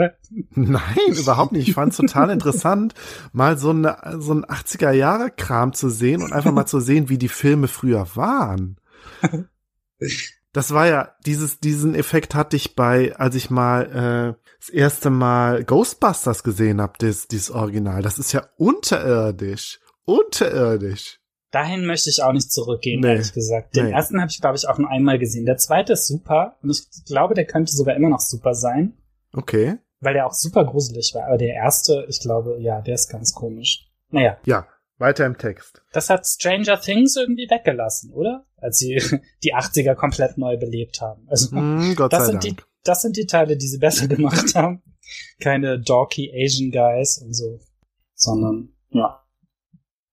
Ähm, sie kommen in die Stadt, ähm, sie fahren irgendwie kurz, also AJ fährt kurz unkonzentriert und dann wirbelt das Auto irgendwie um seine eigene Achse auf so einer auf so einer Kreuzung und dann stehen sie plötzlich in der Nebenstraße und ich musste sofort an den Zauberer von Oz denken, so diesen Wirbelsturm quasi und das Wegnehmen in ein anderes Land. Und tatsächlich sagt dann einer der Protagonisten auch, we are not in Kansas anymore. Also sehr, sehr lustiges kleines Oz-Zitat an der Stelle. Ja, wir haben die beiden, äh, die drei Landeier, die auf genau. einmal in der großen Stadt sind. Ich meine, damals war ja in den 80ern, war ja, ich meine, wir wissen nicht, was es ist, Chicago, New York, beides irgendwie so eine Mischung aus beiden. Wahrscheinlich Baltimore oder sowas. also, so von der Provinzialität der Jungs her könnte das auch so eine 100.000 Leute Stadt sein und die sagen, boah, geil. Großstadt. Ja, aber ich glaube tatsächlich in 80ern war es ja alles noch ein bisschen gefährlicher in den US-amerikanischen Großstädten. Das hm. ist die eine Sache, aber auf der anderen Seite haben wir ja natürlich jetzt hier, da beginnen natürlich irgendwie die Fantasien. So, irgendwie der weißen, äh, äh, braven Mittelstandslandeier, die dann in die große Stadt kommen und dann irgendwie in den Moloch und ins ja. Babylon quasi. Ins Babylon. Und interessanterweise, es ist sehr leer in dieser Stadt. Also das ist irgendwie, das sind alles eher so Industriegebiet Hinterhöfe. Also man hat ja. nicht das Gefühl, man ist hier gerade wirklich äh, äh, im, im Rotlichtviertel oder so. Nee, nee überhaupt nicht. nicht. Es ist eigentlich total leer und langweilig, wie es da aussieht in der Stadt. Und es gibt auch irgendwie nur fünf Leute, die da rumrennen. Gibt es, ähm, also hast du die Parallelen von Vamp zu From Dusk Till Dawn gesehen in dem Film? Ähm, die habe ich ein bisschen gesehen, aber ich kann mich an From Dusk Till Dawn nicht mehr so gut erinnern. Ah, okay. Also da gibt das es auch ein Film, der sich bei mir extrem eingeprägt hat, weil er nämlich genau dasselbe wie Event Horizon macht. Er wechselt mittendrin das Genre und macht mich fertig, weil er Aber noch viel krasser und viel offensichtlicher hm? wechselt er das Genre. Also From Dusk Till Dawn wechselt ja tatsächlich das Genre. Ja, ja, ja, das stimmt. Ja, aber das war bei Event Horizon hatte ich das auch so als Gefühl. Okay fängt an als Space-Mission und endet irgendwie als Dämonenjagd oder so. Und ähm, bei From Dust to Dawn fand ich diese Geschichte total geil und interessant, aufgebaut, also würde ich heute vielleicht auch nicht mehr, aber damals. Und dann ähm, diese Beziehung untereinander und dann wird es halt alles an einem Punkt gekappt und alle sterben und es ist einfach nur noch Horror. Und ähm, so ist das hier auch. Also ich glaube, die sind nicht in diesem pulsierenden Leben, weil die halt in dieses Horrorgenre vordringen müssen. Deswegen sind sie dann in diesen leeren Gassen auf den. Ah, interessant. Ja. Also du erklärst es als, als so ein Genre, äh, so genrebedingt quasi. Ja. Und ich habe tatsächlich gedacht, okay, die haben sich vielleicht nicht so viele. Kein Geld für die Drehorte. Genau. Keine äh, Statisten. Ja. Und es ist jetzt, geht jetzt eh nur noch irgendwie um eine, äh, um die Fantasie irgendwie der weißen Mittelstandsboys. ja, jedenfalls äh, kommen sie da an. Und ähm, äh, eine Parallele ist, dass dieser Club, den sie besuchen, der heißt After Dark. Und das heißt, er macht erst auf, nachdem die Sonne untergegangen ist so wie From Dusk Till Dawn, also der ganze Film heißt. Mhm. Und, ähm, und deswegen müssen sie warten, weil sie nicht zu früh sind. Sie setzen sich dann erstmal in so ein Café mit so einem sehr merkwürdigen Inhaber und warten und, und machen erstmal nichts und langweilen sich und dann ist es soweit, dass man sich dem Sonnenuntergang nähert. Der Barbesitzer wird oder Kaffeebesitzer oder Diner oder was auch immer wird zunehmend nervöser und schickt die Leute dann oder will ihnen eigentlich klar machen, dass jetzt Feierabend ist und dass sie gehen müssen. Und in dem, just in dem Moment, wo, wo sie gehen wollen eigentlich, äh, kommt dann so eine Gang rein ähm, von merkwürdigen Individuen. Der auffälligste ist der, der Chef, der hat, der ist so ein Albino, also so, so weiße Haare, weiße Augenbrauen und ähm, Das sind deviante Großstadtjugendliche, Nils. Genau. Die sehen so aber, aus. Aber, aber die sind nicht jugendlich, die sind halt irgendwie Mitte 30 oder so. Nein, nein, das sind Jugendliche. Die sind 16. ja, sie sollen, also vielleicht sollen sie Jugendliche darstellen. Die Rolle der Gang ist sowieso irgendwie, ist mir ein bisschen unklar in diesem Film. Aber, ja, mir die auch. Kommen, äh, die sind mehr so ein, so ein Mechanismus. Ja. Und Keith fängt dann an, mit der einen äh, aus der Gang zu flirten. Ähm, also so, so die fangen an, sich so Blicke zuzuwerfen und dann irgendwann lächelt die und dann hat sie halt super entstellende Zähne und dann wiederum zuckt Keith total zurück und, und mhm. äh, verbricht den Augenkontakt ab, weil es eklig findet und dann regt sich halt der Boss von der Bande auf ähm, und dann sind sie halt kurz davon, Schlägerei anzufangen und können dann aber Ah nee, die, die schlagen sich wirklich, stimmt, die schlagen mhm, sich wirklich. Ja, und dann hat doch AJ hat doch den, den Albino bei den Eiern Richtig. Ja. Ja, dann um nochmal die hier Literally. klar zu machen, wer der Boss ist, ne? ja. ja, genau. Und irgendwie mal für Ordnung zu sorgen. So. Ich habe ein bisschen das Gefühl, das ist ein Problem mit der usenden Masculinity des Films. Ähm, ja, mit diesen, mit dieser weißen Mittelschicht. Ja, ja und das ist so, das ist diese, das und genau, zwei, ja, und genau das sind zwei Kryptofaschisten, sage ich dir jetzt, die beiden. Also vor allem der AJ. Aber der Keith doch nicht. In Wirklichkeit ist das doch eine Bromance. Die beiden sind eigentlich verliebt ineinander. Ich lese den Film komplett anders als du. Selbst da war ich nicht von überzeugt. Ich, nicht? Ja, da kommen Na, wir, wir dann gleich nochmal, noch aber wir da war ich auch ein bisschen enttäuscht. Nee, für mich sind das zwei, zwei Protofaschisten. Die hätten Trump gewählt. Und der ja, ganze Film ist eigentlich, lässt sich lesen als eine, als eine Fantasie, äh, eine Projektion ihrer unbewussten Fantasien über das, was in der Großstadt passiert. bei den Schwarzen und bei den Schwulen. Und die Frauen machen, was sie wollen sexuell. Und den das geht doch nicht. Genau. Da muss man doch, da muss man doch mal reingehen und für Ordnung sorgen. hm. Okay, ja. interessant. Meine Lesart. Aber mach mal weiter. Ja, mach ich. Ähm, also sie bewältigen die Gang und verlassen das Café und ähm, dann sind sie am After Dark Club und der hat jetzt auch auf und eigentlich wollen sie, dass Duncan draußen wartet im Auto, aber der sieht das verständlicherweise nicht ein, dass er hier äh, ihr sein Auto geliehen hat und drei Stunden mit in die Stadt gefahren ist, um jetzt vor dem Club stehen zu bleiben und kommt dann auch mit rein. Und ähm, AJ ist derweil schon vorgegangen, was dazu führt, dass es halt eine Aufteilung gibt, dass er AJ an der Bar steht und Keith und Duncan ähm, Duncan wedelt mit seinem Geld und dann kommen die problemlos rein.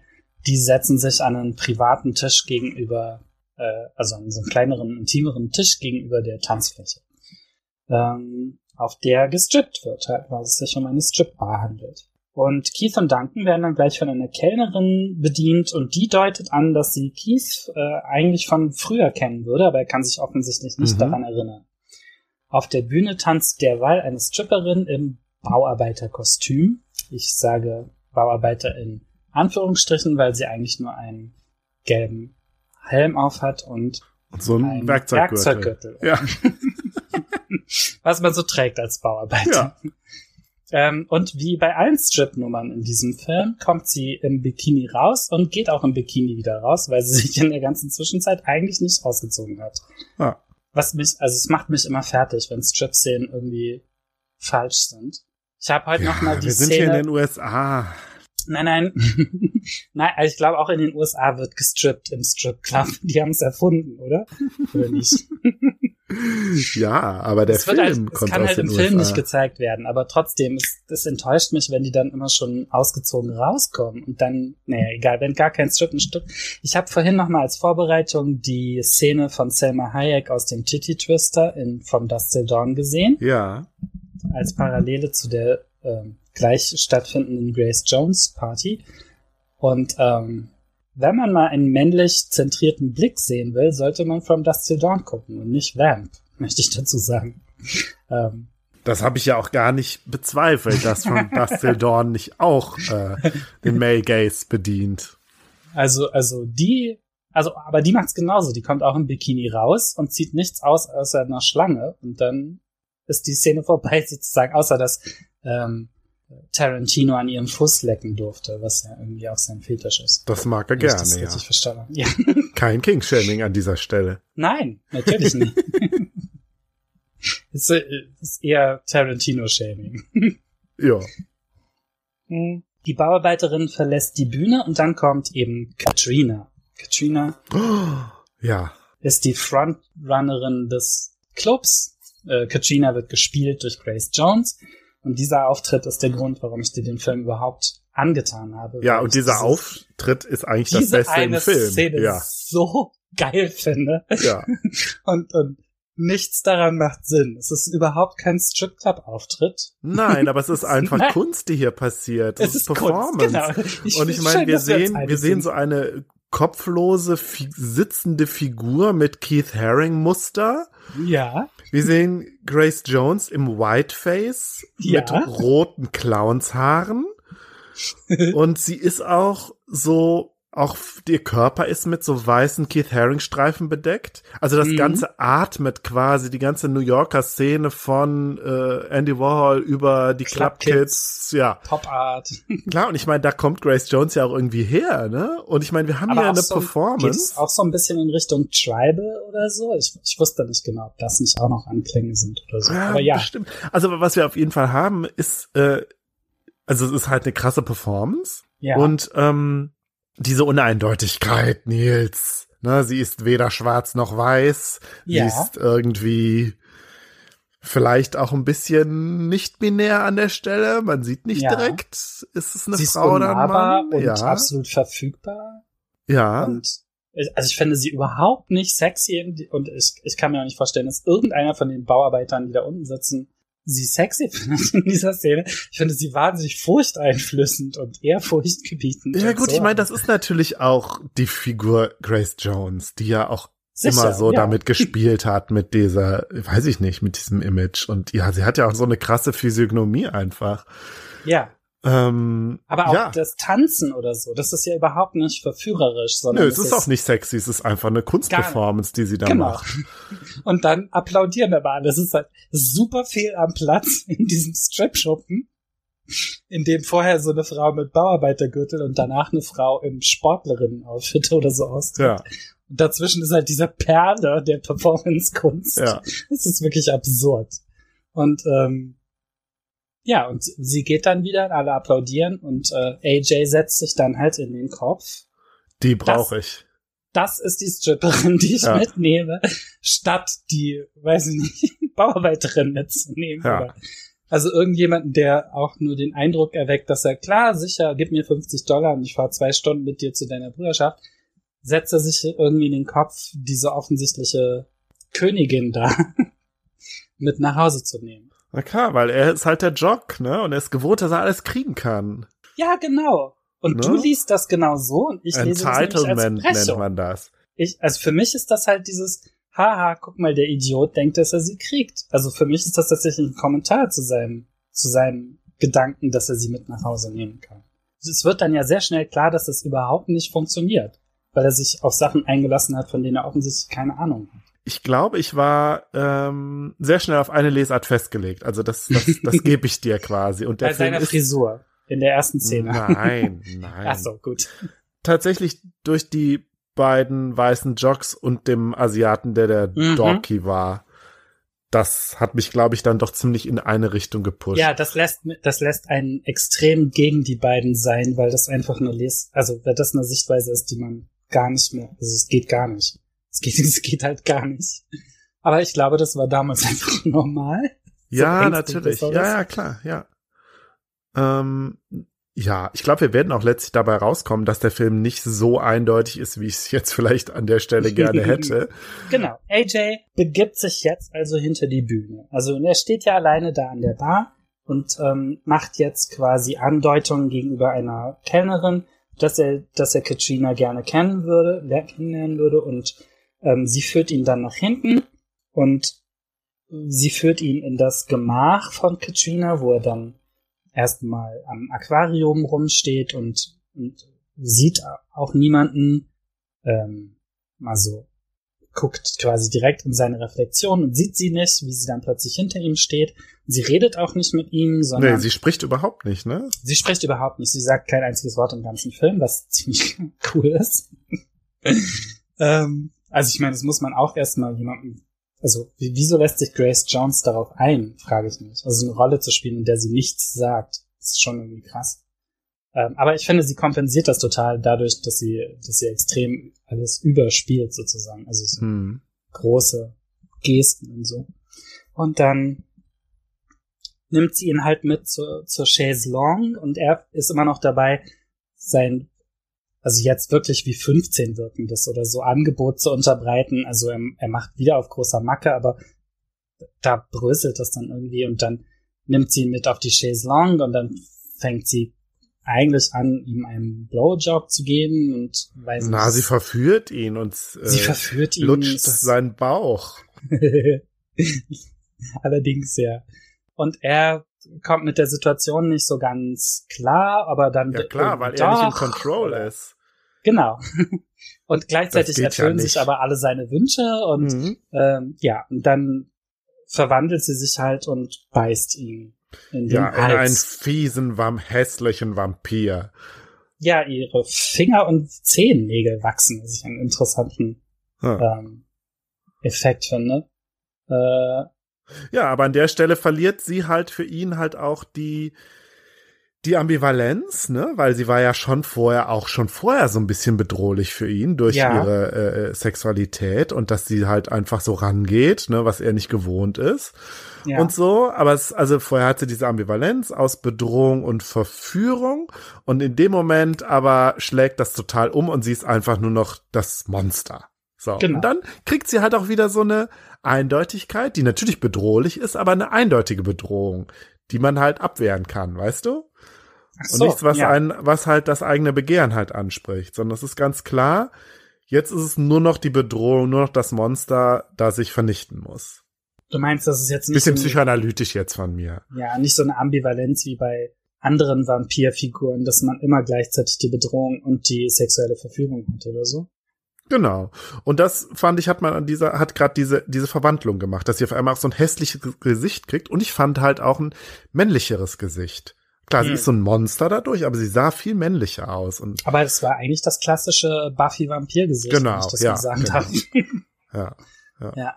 Also, und ich weiß nicht, ob die damit angefangen haben mit dieser Idee, aber das, also es gibt ja Vampire, die immer gleich aussehen, so wie bei Anne Rice oder so. Und dann gibt's ja Vampire, die sich im Akt des Blutsaugens verwandeln mhm. und hässlich werden. Das sind die beiden mhm. großen Spaltungen im Vampirfilm sozusagen. Mhm. Äh, aber man sieht sie auch nur in dieser einen Szene so, oder? Nee, am Ende nochmal. Ja, am Ende nochmal, stimmt. Okay, jedenfalls, ähm, also ich finde, es ist ein krasser Twist, weil AJ bis hierhin als Hauptperson aufgebaut wurde. Und es ist irgendwie geil, dass die Hauptperson getötet wird. Das ja stimmt. Sie wird, wird äh, gebissen und stirbt. Genau. Und das, also da, daran besteht auch überhaupt kein Zweifel, dass AJ tot ist. Und mhm. Damit ist quasi einer der beiden liebenswerten Hauptcharaktere weg. Lebenswert. äh, ich verzeihe ihm, glaube ich, viel mehr als du. ähm, was auch wieder eine kleine Parallele ist zu, zu äh, äh, From Dust to Dawn, wo ja die, also 80 Prozent des Casts einfach weggemördert werden und dann irgendwie eine Konstellation überbleibt. Mhm. Ähm, und, und alles, was sich vorher irgendwie an persönlichen Verhältnissen aufgebaut hat zwischen den Charakteren oder so, wird dann einfach weggeschmissen. So im Sinne von, ja, das war eine ganz nette Exposition, aber jetzt kommt der eigentliche Film. So, also nicht ganz so drastisch hier und tatsächlich gehen die Beziehungen ja weiter, aber ähm, man denkt an dieser Stelle, okay, AJ ist jetzt back.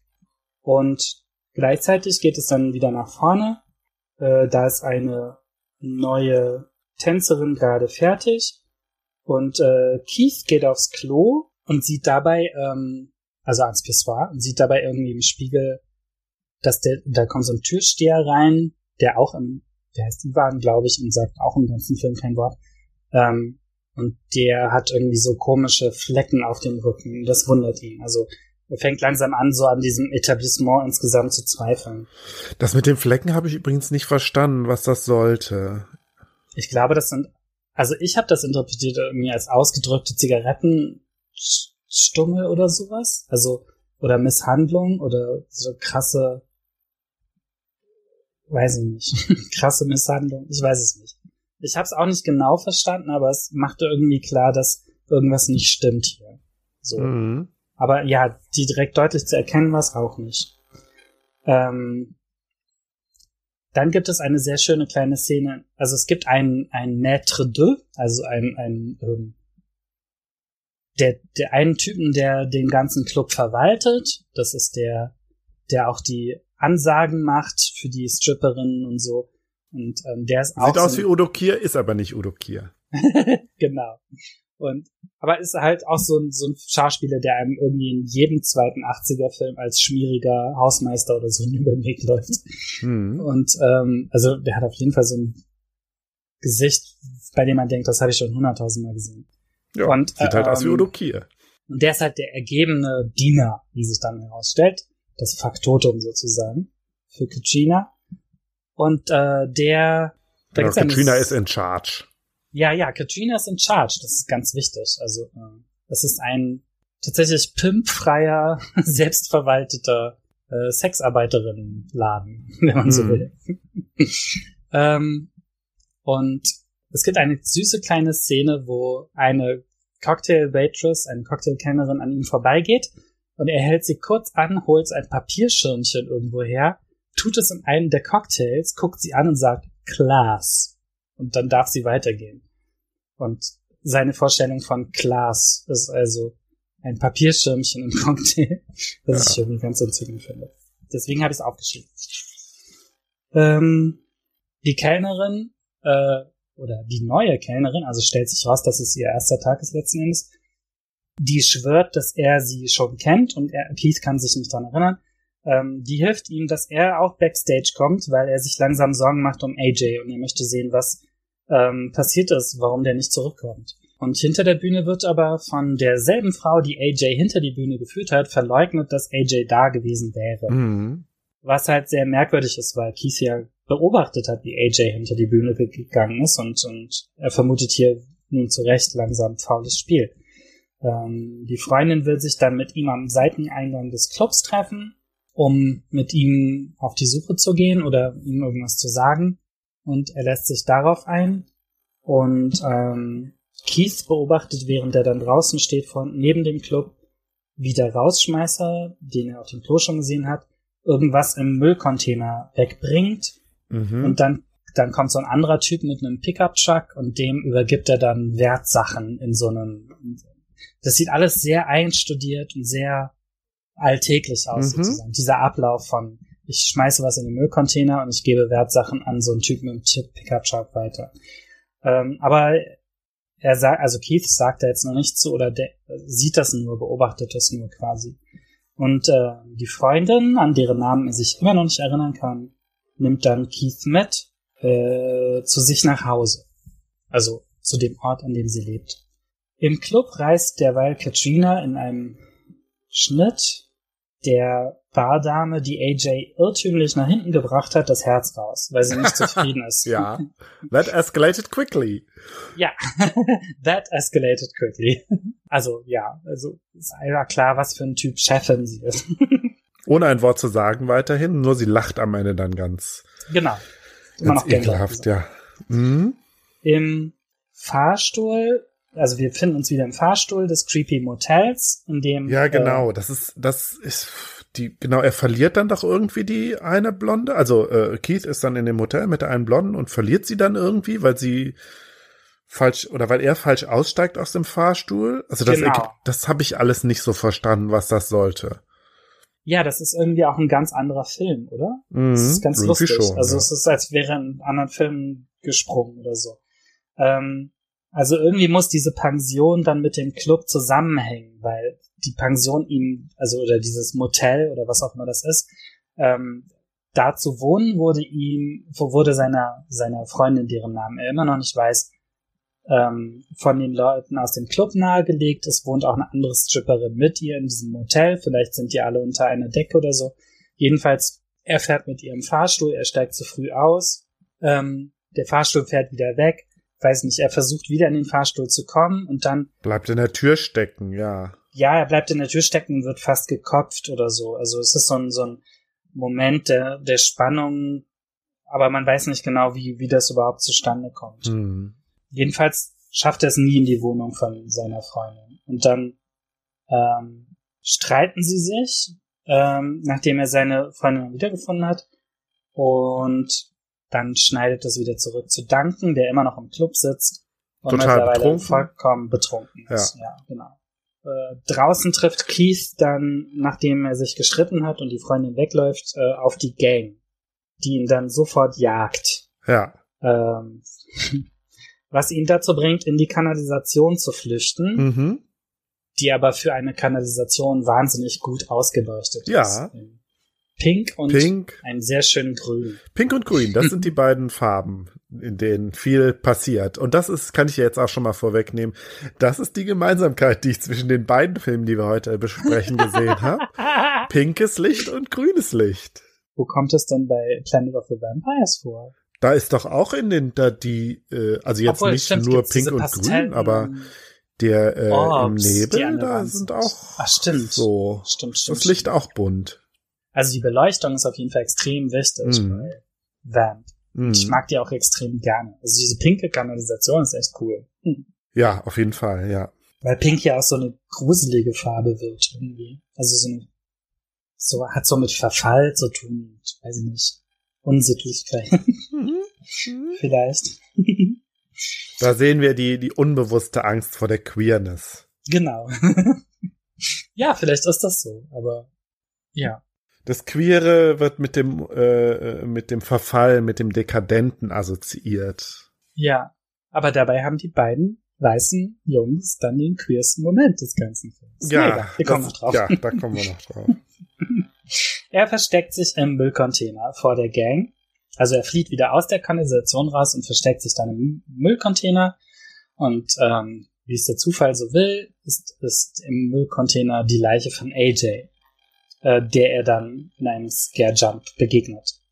Genau. Ähm, Und von der anderen Kellnerin. Ah, okay, das habe ich gar nicht gerafft. Okay, die andere Kellnerin liegt da auch dran. Gut. Äh, die ohne Herz, ne? Ich meine schon, dass sie das ist, ja. Ja, gut. Ähm, dann gibt's wieder einen kleinen Cut in den Club zurück und da sieht man, dass, dass der Ansager ich hab, weiß gar nicht seinen Namen auf. Ich glaube, der ist dann auch noch italienisch oder so, weil der hat ja auch diesen. Der Große mit der Zigarre und den Flecken auf dem Rücken. Nee, der andere. Der, der, der, der, der Große mit den Flecken auf dem Rücken heißt Ivan. Ah ja, du meinst der, Udo Kier mit dem pinken Anzug. Ja, genau, ja. den meine ich. Der mit dem New Jersey-Akzent. Mhm. ähm, Was du alles raushörst, Nils.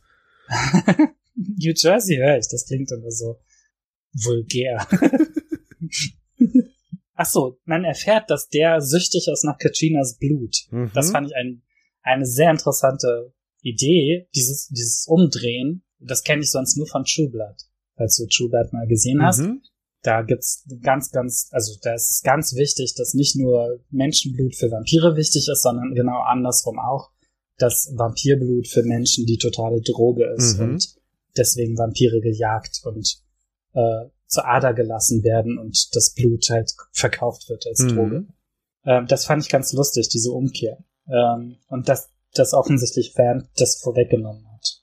Ähm, zurück im Club geht Keith jetzt wieder aufs Klo, um nachzudenken. Und dann trifft er wieder auf AJ. Dann kommt AJ, dann holt AJ ihn quasi von der Toilette, ne? Ja, genau. Da steht auf einmal äh, AJ wieder und sieht ganz lebendig aus. Ein bisschen blass, mhm. Ringe unter den Augen. Ein bisschen dolle Ringe unter den Augen, aber ansonsten eigentlich ganz okay. Und dann kommt die Polizei und dann geht sie auch wieder, weil ja AJ immer noch lebt und er nicht glaubhaft machen kann, dass er, also Keith hatte die Polizei gerufen in der Zwischenzeit und ähm, dann ist irgendwie auch klar, dass der Polizist den Ansager auch schon kennt und der führt ihn dann noch raus und ähm, schleimt ihn zu und das heißt, äh, die, die, also das Einschalten der Polizei hat hier jetzt auch nichts gebracht. Mhm. Ähm, und im Club selber ist jetzt Keith und AJ zusammen mit einer von den Stripperinnen in einem Raum und die verwandelt sich jetzt in einen Vampir. Keith wehrt sich gegen sie und tötet sie tatsächlich mit dem Stöckel eines Stöckelschuhs, was sehr ja, lustig ist. Ja, also, der geht auch ganz schnell rein in ihre in ihren Brustkorb. Ja, ist ja auch Holz. Ja, ja. Das, das fällt. Und ein Brustkorb ist quasi hm, nur Gummi. genau. Ja. Und dann kommt die große Szene, in der sich Keith und AJ aussprechen darüber, dass ähm, AJ jetzt ein Vampir ist und eigentlich Keith essen möchte. Er sagt, nein, er sagt, ich bin ein Zombie. ja, aber das ist nicht wahr. Das ist in der Stelle genau umgekehrt wie beim ersten Film, ja. genau. Genauso wie es bei Planet of the Vampires nur Zombies gab, gibt es bei Vamp keine Zombies, sondern nur Vampire. Na, debatable. Er war ja schon richtig tot und wurde dann irgendwie durch ein Vampirzauber oder vielleicht hat er das Blut bekommen von Katrina noch im Nachhinein wieder zum Leben erwacht. Ach so, das wäre dann die Buffy-Version. Sozusagen, man wird nicht wieder lebendig dadurch, dass man ausgesaugt wurde, sondern es muss noch was dafür getan werden. Anscheinend. Das wird aber alles nicht erklärt. Nö, nö. Also er war schon eine Weile tot. Ja, stimmt. Sie haben ihn wiederbelebt, wahrscheinlich um der Polizeidebatte aus dem Genau, genau. Weil es war immer so die Sache, eigentlich wollten die immer nur, also soll äh, Katrina immer nur ein so Einzelgänger Richtig, irgendwie genau. aussaugen, die da in den Club kommen, die halt nicht vermisst werden. Und jetzt stellte sich aber heraus. konstruiert in dem Film, naja, ich. jetzt stellte sich aber heraus, ah, die sind ja doch zu dritt und er wird genau, jetzt vermisst. Ja. Holen sie ihn wieder. Ja. Mhm. Genau. Aber wir sind doch jetzt bei der großen. Äh, genau, jetzt kommt die große Bromance. Bromance-Szene, ne? ja. In der sie sich äh, gegenseitig versichern, dass sie eigentlich sterben würden für den anderen. Und ähm, der schöne Satz von AJ an einer Stelle ist: I love you, man, but all I see is food. Tja. Das ist also, die, sie kommen nicht klar mit dieser neuen Beziehung. Aber ich hatte da keine Gay-Vibes an der Stelle. Überhaupt nicht? Nee. Doch, echt total. Huh. Wie er sich opfert. Ich meine, der gibt dem anderen dann das Holz in die Hand und stürzt sich drauf, damit er stirbt, ja, damit er den anderen nicht aussieht. Also, also von Prinzip her, aber das kam irgendwie nicht rüber. Also die haben das nicht so gespielt irgendwie. Ich weiß nicht. Vielleicht konnte man das in den 80ern noch nicht so gut. Ich Meinst weiß du, sie hätten knutschen sollen, oder was? Nein. Ah, nee, aber kurzer Exkurs. Ich sah zuletzt äh, den Film King Kong von 2005. Mhm. Und da gibt es eine total süße Bromance, die mir beim ersten Sehen auch gar nicht untergekommen ist. Es gibt so ein ähm, so ein, so ein Seemann, so einen etwas älteren, der ist vielleicht so um die 30 und es gibt den jüngeren von Jamie Bell gespielten. Hast du über 30 gerade als etwas älter bezeichnet? ja, wieso? Also im Vergleich zu dem, dem Schiffsjungen Jamie Bell. Ah, okay. Der, ja, ich meine, der sieht aus wie 20, soll aber vielleicht hm, eine Billy Butt gerade im leg legalen Alter sein, ja. Und ja. die beiden haben halt so eine Beziehung, die so also da habe ich total so Vibes rausgelesen. Ja. Aber da hatte ich auch das Gefühl, da ist, hat viel mehr Mimik und Gestik eine Rolle gespielt, dass die, dass der Ältere sich so um den Jüngeren gesorgt hat und so. Nee, du kommst jetzt nicht mit auf die gefährliche Insel. Nein, du gehst wieder zurück aufs Schiff und so. Und dann, ja, also da hatte ich krasse Vibes an der Stelle. Und die hatte ich jetzt hier nicht. Okay. Aber die beiden sind ja auch nicht in so einem Daddy-Son-Verhältnis, oder? Sondern so Bros. Nein, Bros, die sich, ja. die einander gegenüber eigentlich nicht zugeben können, dass sie, dass sie so wichtig sind für den anderen, aber gleichzeitig sind, ist jeder von beiden mehrfach verbal bereit, für den anderen zu sterben. Das ist schon, Hm. also sie verhandeln so hin und her, wer von den beiden jetzt, nee, ich will, nee, ich will. Mhm. Beiß mich doch, äh, wenn du dann länger leben kannst. Nee, töte mich. Ich fand das eigentlich, ich finde es ganz süß. Also ich habe Mhm. den Film vielleicht dreimal gesehen und so Mhm. doch, ich finde die Szene schon ziemlich süß. Okay. Ja, jedenfalls fällt er dann, ähm, also nein, AJ fällt sich selber äh, und, ähm, in, in Keiths Armen sozusagen und ist damit dann ausgeschaltet und Keith flieht da. Ähm, ach so, und er gibt Keith im Sterben noch seinen Autoschlüssel, damit er weg ja. Hier, du darfst meine Karre haben. Wobei, Nein, das ist ja das die ist ja eigentlich Duncans Duncan. Auto, Ja, oder? ja, genau. Ja. Hat er sich schon, hat er sich schon angeeignet. Hat er sich schon Vereinnahmt. Ja. Stimmt, oh Gott, furchtbar. Ja. So, der Ansager will Keith jetzt aber nicht gehen lassen. Und ähm, jetzt kommt seine große Rede, in der er quasi alles erklärt, nämlich, dass das eine menschlicher Müllbeseitigungsanlage ist, was sie da haben, dieser Nachtclub. Ähm, das, also er, er argumentiert aus so einer eugenischen Position heraus und sagt äh, quasi, dass der ganze Abschaum, der bei ihnen landet und einsam ist, dann irgendwie entsorgt wird und gleichzeitig die Vampire dann eben leben können. Okay, das ist mir tatsächlich entgangen an der Stelle, aber das gibt ja wirklich dem Film, wenn man ihn so psychoanalytisch betrachtet, wie ich also vulgär psychoanalytisch, wie ich es eben versucht habe, noch so ein Twist. Weil mein, meine These vom Anfang war ja, wir sehen ja hier so eine Projektion der unbewussten Fantasien über die über die gefährliche Großstadt mit ihren äh, Ja. mit mit ihrer Ambivalenz aus äh, Begehren und äh, äh, Schrecken, ja. Ja. Und wenn wir das jetzt aber an der Stelle so gedreht wird, sind es dann ja doch die Leute vom Land, die in die Großstadt kommen, ja, die kleinen äh, äh, Macker-Boys, die weißen Protofaschisten, wie ich sie eben genannt habe, Ja. die der menschliche Abfall sind. Nee, das weiß ich nicht, weil er meint, er bezieht das nicht auf sie, sondern er sagt damit, dass dieser Laden eigentlich dafür da ist, dass, und ich glaube, er meint schon eher die urbane Klientel, die da irgendwie angeschwemmt wird, aber alleine kommt, versoffen ist, keine Zukunft hat und so zukunftslos ist, ähm, dass die dann problemlos entsorgt werden können und dass das eigentlich niemandem schadet, möchte er damit Okay, sagen. gut, das hat dann doch dass es wieder die was Gesellschaft besser ja. macht. Ja, ja, Ja. auf jeden Fall. Und er meint damit Mhm. garantiert nicht die, die weißen College Boys, weil die haben ja Mhm. die, die, die Welt ist ja deren Auster. Mhm. Sagt man das auf Deutsch auch? Nein. Wie geil ist das denn? Den Spruch kannte ich nicht. Ich klar, das ist ein englischer Spruch. The world is your oyster. also, break it open. Oder so. Ah, okay. Ja. Also ich weiß nicht, Äh. das den, den Nachsatz sagt niemand, aber ich stelle mir mal vor und das Ja. Aufbrechen, Aussaugen. Ähm, Aha. Keith reagiert auf diese Erklärung des, ähm, des, der Sinnhaftigkeit dieser Einrichtung damit, dass er den Laden anzündet. Ähm, spätestens das ist dann der Punkt, an dem er dann auch zum Alpha wird, wenn, wenn ich Mhm. deiner Hierarchisierung folge, weil er mich, das macht er irgendwie ganz klug. Und ähm, dann ähm, brennt halt der ganze Laden, womit dann auch angedeutet wird, dass die Vampire alle sterben. Er, man sieht auch Ivan und den Ansager, dessen Namen ich vergessen habe. Nicht Udokir? Ja, genau, nicht Odukia. Ähm, tatsächlich, also ganz, weiß nicht, in so einem Abgesang quasi noch einen Cognac trinkend verbrennen. Ähm, und sie, sie laufen dann in, also Keith und die Freundin und Duncan fahren dann im Auto weg. Duncan ist auf dem Rücksitz.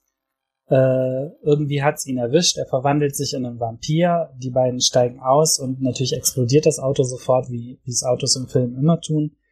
Und Duncan verbrennt dann als Vampir im Auto, was ein wirklich unrühmliches Ende für die sowieso schon unrühmliche Rolle ist. Hm. Ähm, dann brechen Keith und seine Freundin im Waffenladen ein, besorgen sich da irgendwie noch einen Bogen, weil damit kann Keith zufällig super umgehen. Genau, das haben wir ganz am Anfang auch schon mal gesehen. Da hat er, genau, äh, genau, das wird am Anfang irgendwann eingeführt, damit man das jetzt glaubt. Und äh, tatsächlich kann er mit dem Chekhovs, Chekhovs, Chekhovs, Chekhovs, Chekhovs Act Bow. One Gun. Ja, also, ja. Act One Bow, genau. Das musste ich mal, also ein, einer meiner Lieblings-Drag Race Podcasts benutzt immer die Wendung Act One Gun und irgendwann musste ich das googeln, weil ich dachte so, was soll das sein? Und dann habe ich von Tschechos, äh, Tschechows Pistole gelernt. Ja. Die im ersten Akt an der Wand hängt. Ja. Ähm, okay, dann taucht die Gang wieder auf. Also während die Vampire hinter Keith und der Freundin hinterher sind und hat offensichtlich überhaupt keine Ahnung von der Vampir-Infestation und am Anfang dachte man ja, die Gang wären vielleicht auch Vampire, aber sind sie nicht, weil wir haben nee, zwischendurch auch mal gesehen. Wir haben einfach zwischendurch mal gesehen, wie einer von den Gangmitgliedern von so einem kleinen Mädchen, von so einem creepy kleinen Mädchen oh, ja. gebissen wurde. Und dann denkt man zuerst, oh, jetzt ist er der Vampir und beißt das kleine Mädchen, aber nein, es ist genau umgekehrt. Genau, das kleine Mädchen sieht man auch schon mal. Da gehen sie am Mädchen vorbei. Das sitzt in so einem Hauseingang und hat so eine creepy Puppe in der Hand, ja. Da machen sie sich Sorgen, dass es dem Mädchen nicht gut geht, aber weil sie so beschäftigt sind, gehen sie weiter. Später saugt das Mädchen dann irgendwie jemanden aus. Das sieht er dann durch den Kanaldeckel. Mhm. Und äh, genau, jetzt kommt das Mädchen auch wieder und ähm, fällt dann den Gangleader an tatsächlich und scheint so ein bisschen die Anführerin dieser dieser Straßenvampire zu sein. Mhm. Die gehören irgendwie im weiteren Umfeld zu diesem Club, aber das sind auch so Leute, die in der Kanalisation leben und so, also mhm. so mehr Vampire der unteren Hierarchieebene, mhm. würde ich jetzt mal raten. Äh, ja, damit ist die Gang dann irgendwie auch ausgeschaltet und Keith und äh, seine Freundin, die jetzt ihren Namen enthüllt, nämlich Allison, die nutzen die Ablenkung zur Flucht. Allison erklärt, dass sie sich irgendwann mal in einem Sommerurlaub am Strand oder so kennengelernt haben. Und jetzt ist das Rätsel also gelöst. Genau. Und er kann sich dann plötzlich auch wieder dran erinnern. Ähm, in der Kanalisation kommt es dann irgendwie noch zum Showdown. Da finden sie dann die Särge der Vampire, die praktischerweise in einem Raum sind mit riesigen Benzinfässern, so dass man die nur noch umkippen und anzünden mhm. braucht. Jada, jada, jada. Ähm, dann gibt's einen Endkampf mit Katrina, der irgendwie furchtbar langweilig ist. also die muss jetzt natürlich nochmal wiederkommen, aber er ist es, also er, er schießt mit dem Bogen in die Decke und dann kommt Tageslicht runter und dann dadurch verbrennt sie dann. Lustig ist, dass sie ganz zum Schluss als Skelett dann noch mhm. den Fuck you Finger macht. Ja. das ist witzig. Und dann ist der Film eigentlich vorbei und dann ja. taucht aber ganz zum Schluss AJ wieder auf, unterirdisch in der Kanalisation. Naja, erstmal taucht der, taucht der Ivan doch nochmal auf. An den Ivan kann ich mich gar nicht erinnern. Doch ist das nicht Ivan, der Allison auf einmal äh, sich geschnappt hat und dann kommt ja. aber äh, AJ und Ach ja, richtig, Ivan so rum war's, genau. Ivan bedroht Allison, AJ tötet Ivan von hinten und ähm, Überraschung, es war nur Laminat oder na, wie heißt das bei, bei also Kunstholz. Ja. Deswegen wurde er mit dem T Stuhlbein vorhin nicht gepfählt und das, das Happy End sozusagen scheint jetzt zu sein, dass ähm, dass er zur, zur Nachtschule geht und irgendwie weitermacht als Vampir und die mhm. beiden weiter befreundet bleiben. Mhm. Und Allison und Keith kriegen sich natürlich am Schluss. Also da findet auch noch Heterosexualität ist wiederhergestellt.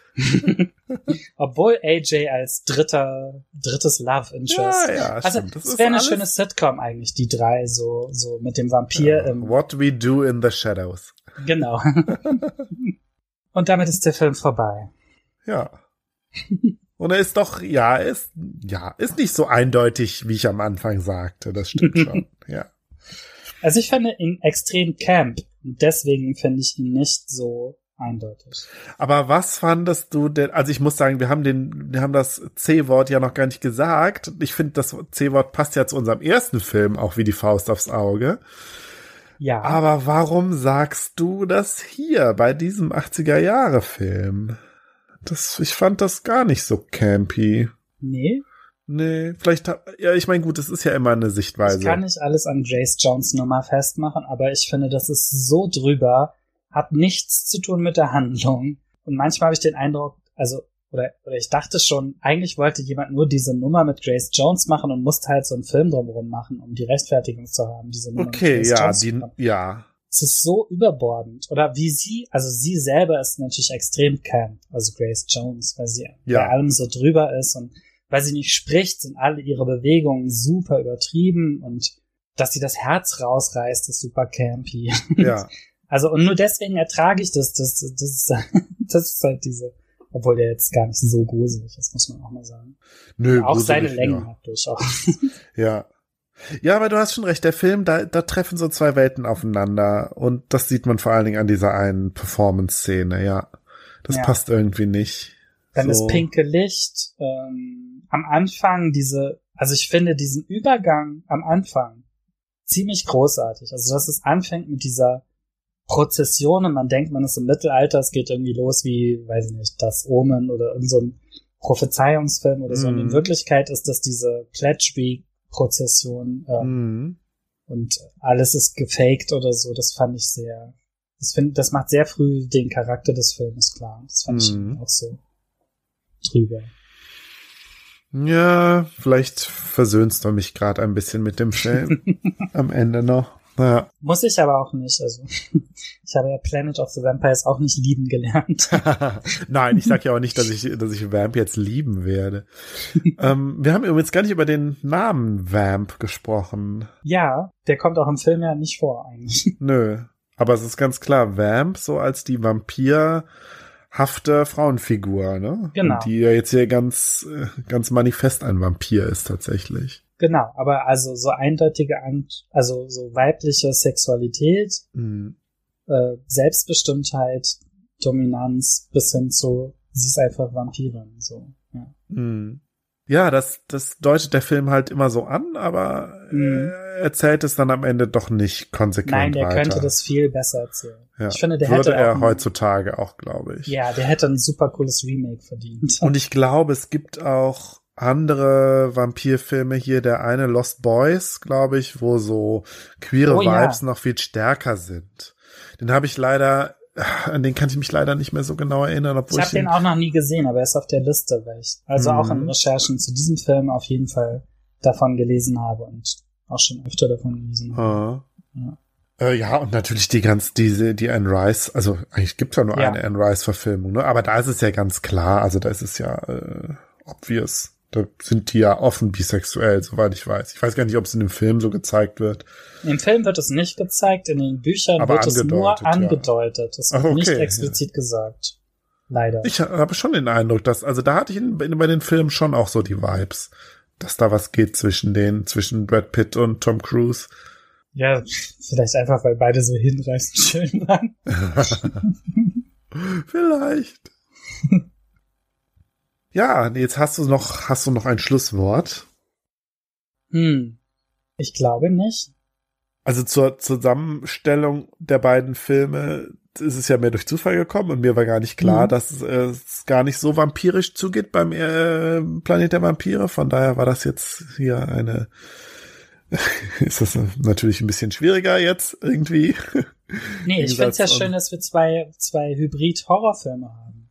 Ja, das stimmt. Das, das stimmt. Das ist so, das ist über dieses Genre-Ding kriegen wir da vielleicht noch einen Bogen zwischen beiden gespannt. Ich hatte gedacht, vielleicht kann man noch so ein bisschen über diesen, ähm, so über äh, den Begriff der ähm, Transformation irgendwie daran, aber ich glaube, das wäre auch sehr übers Knie gebrochen. Hm. Zu gucken, inwieweit es über, um Transformation geht in beiden Filmen. Nee, aber würde ich jetzt auch, glaube ich, nicht weiter verfolgen und dann eher sagen, meine Verbindung ist tatsächlich das pinke Licht. Eine durchaus auch valide. Ich, ja. Also, wieso sollte man nicht ganze Podcast-Folgen unter das Motto pinkes Licht stellen? Ja, finde ich ja. gut. ich bin dabei.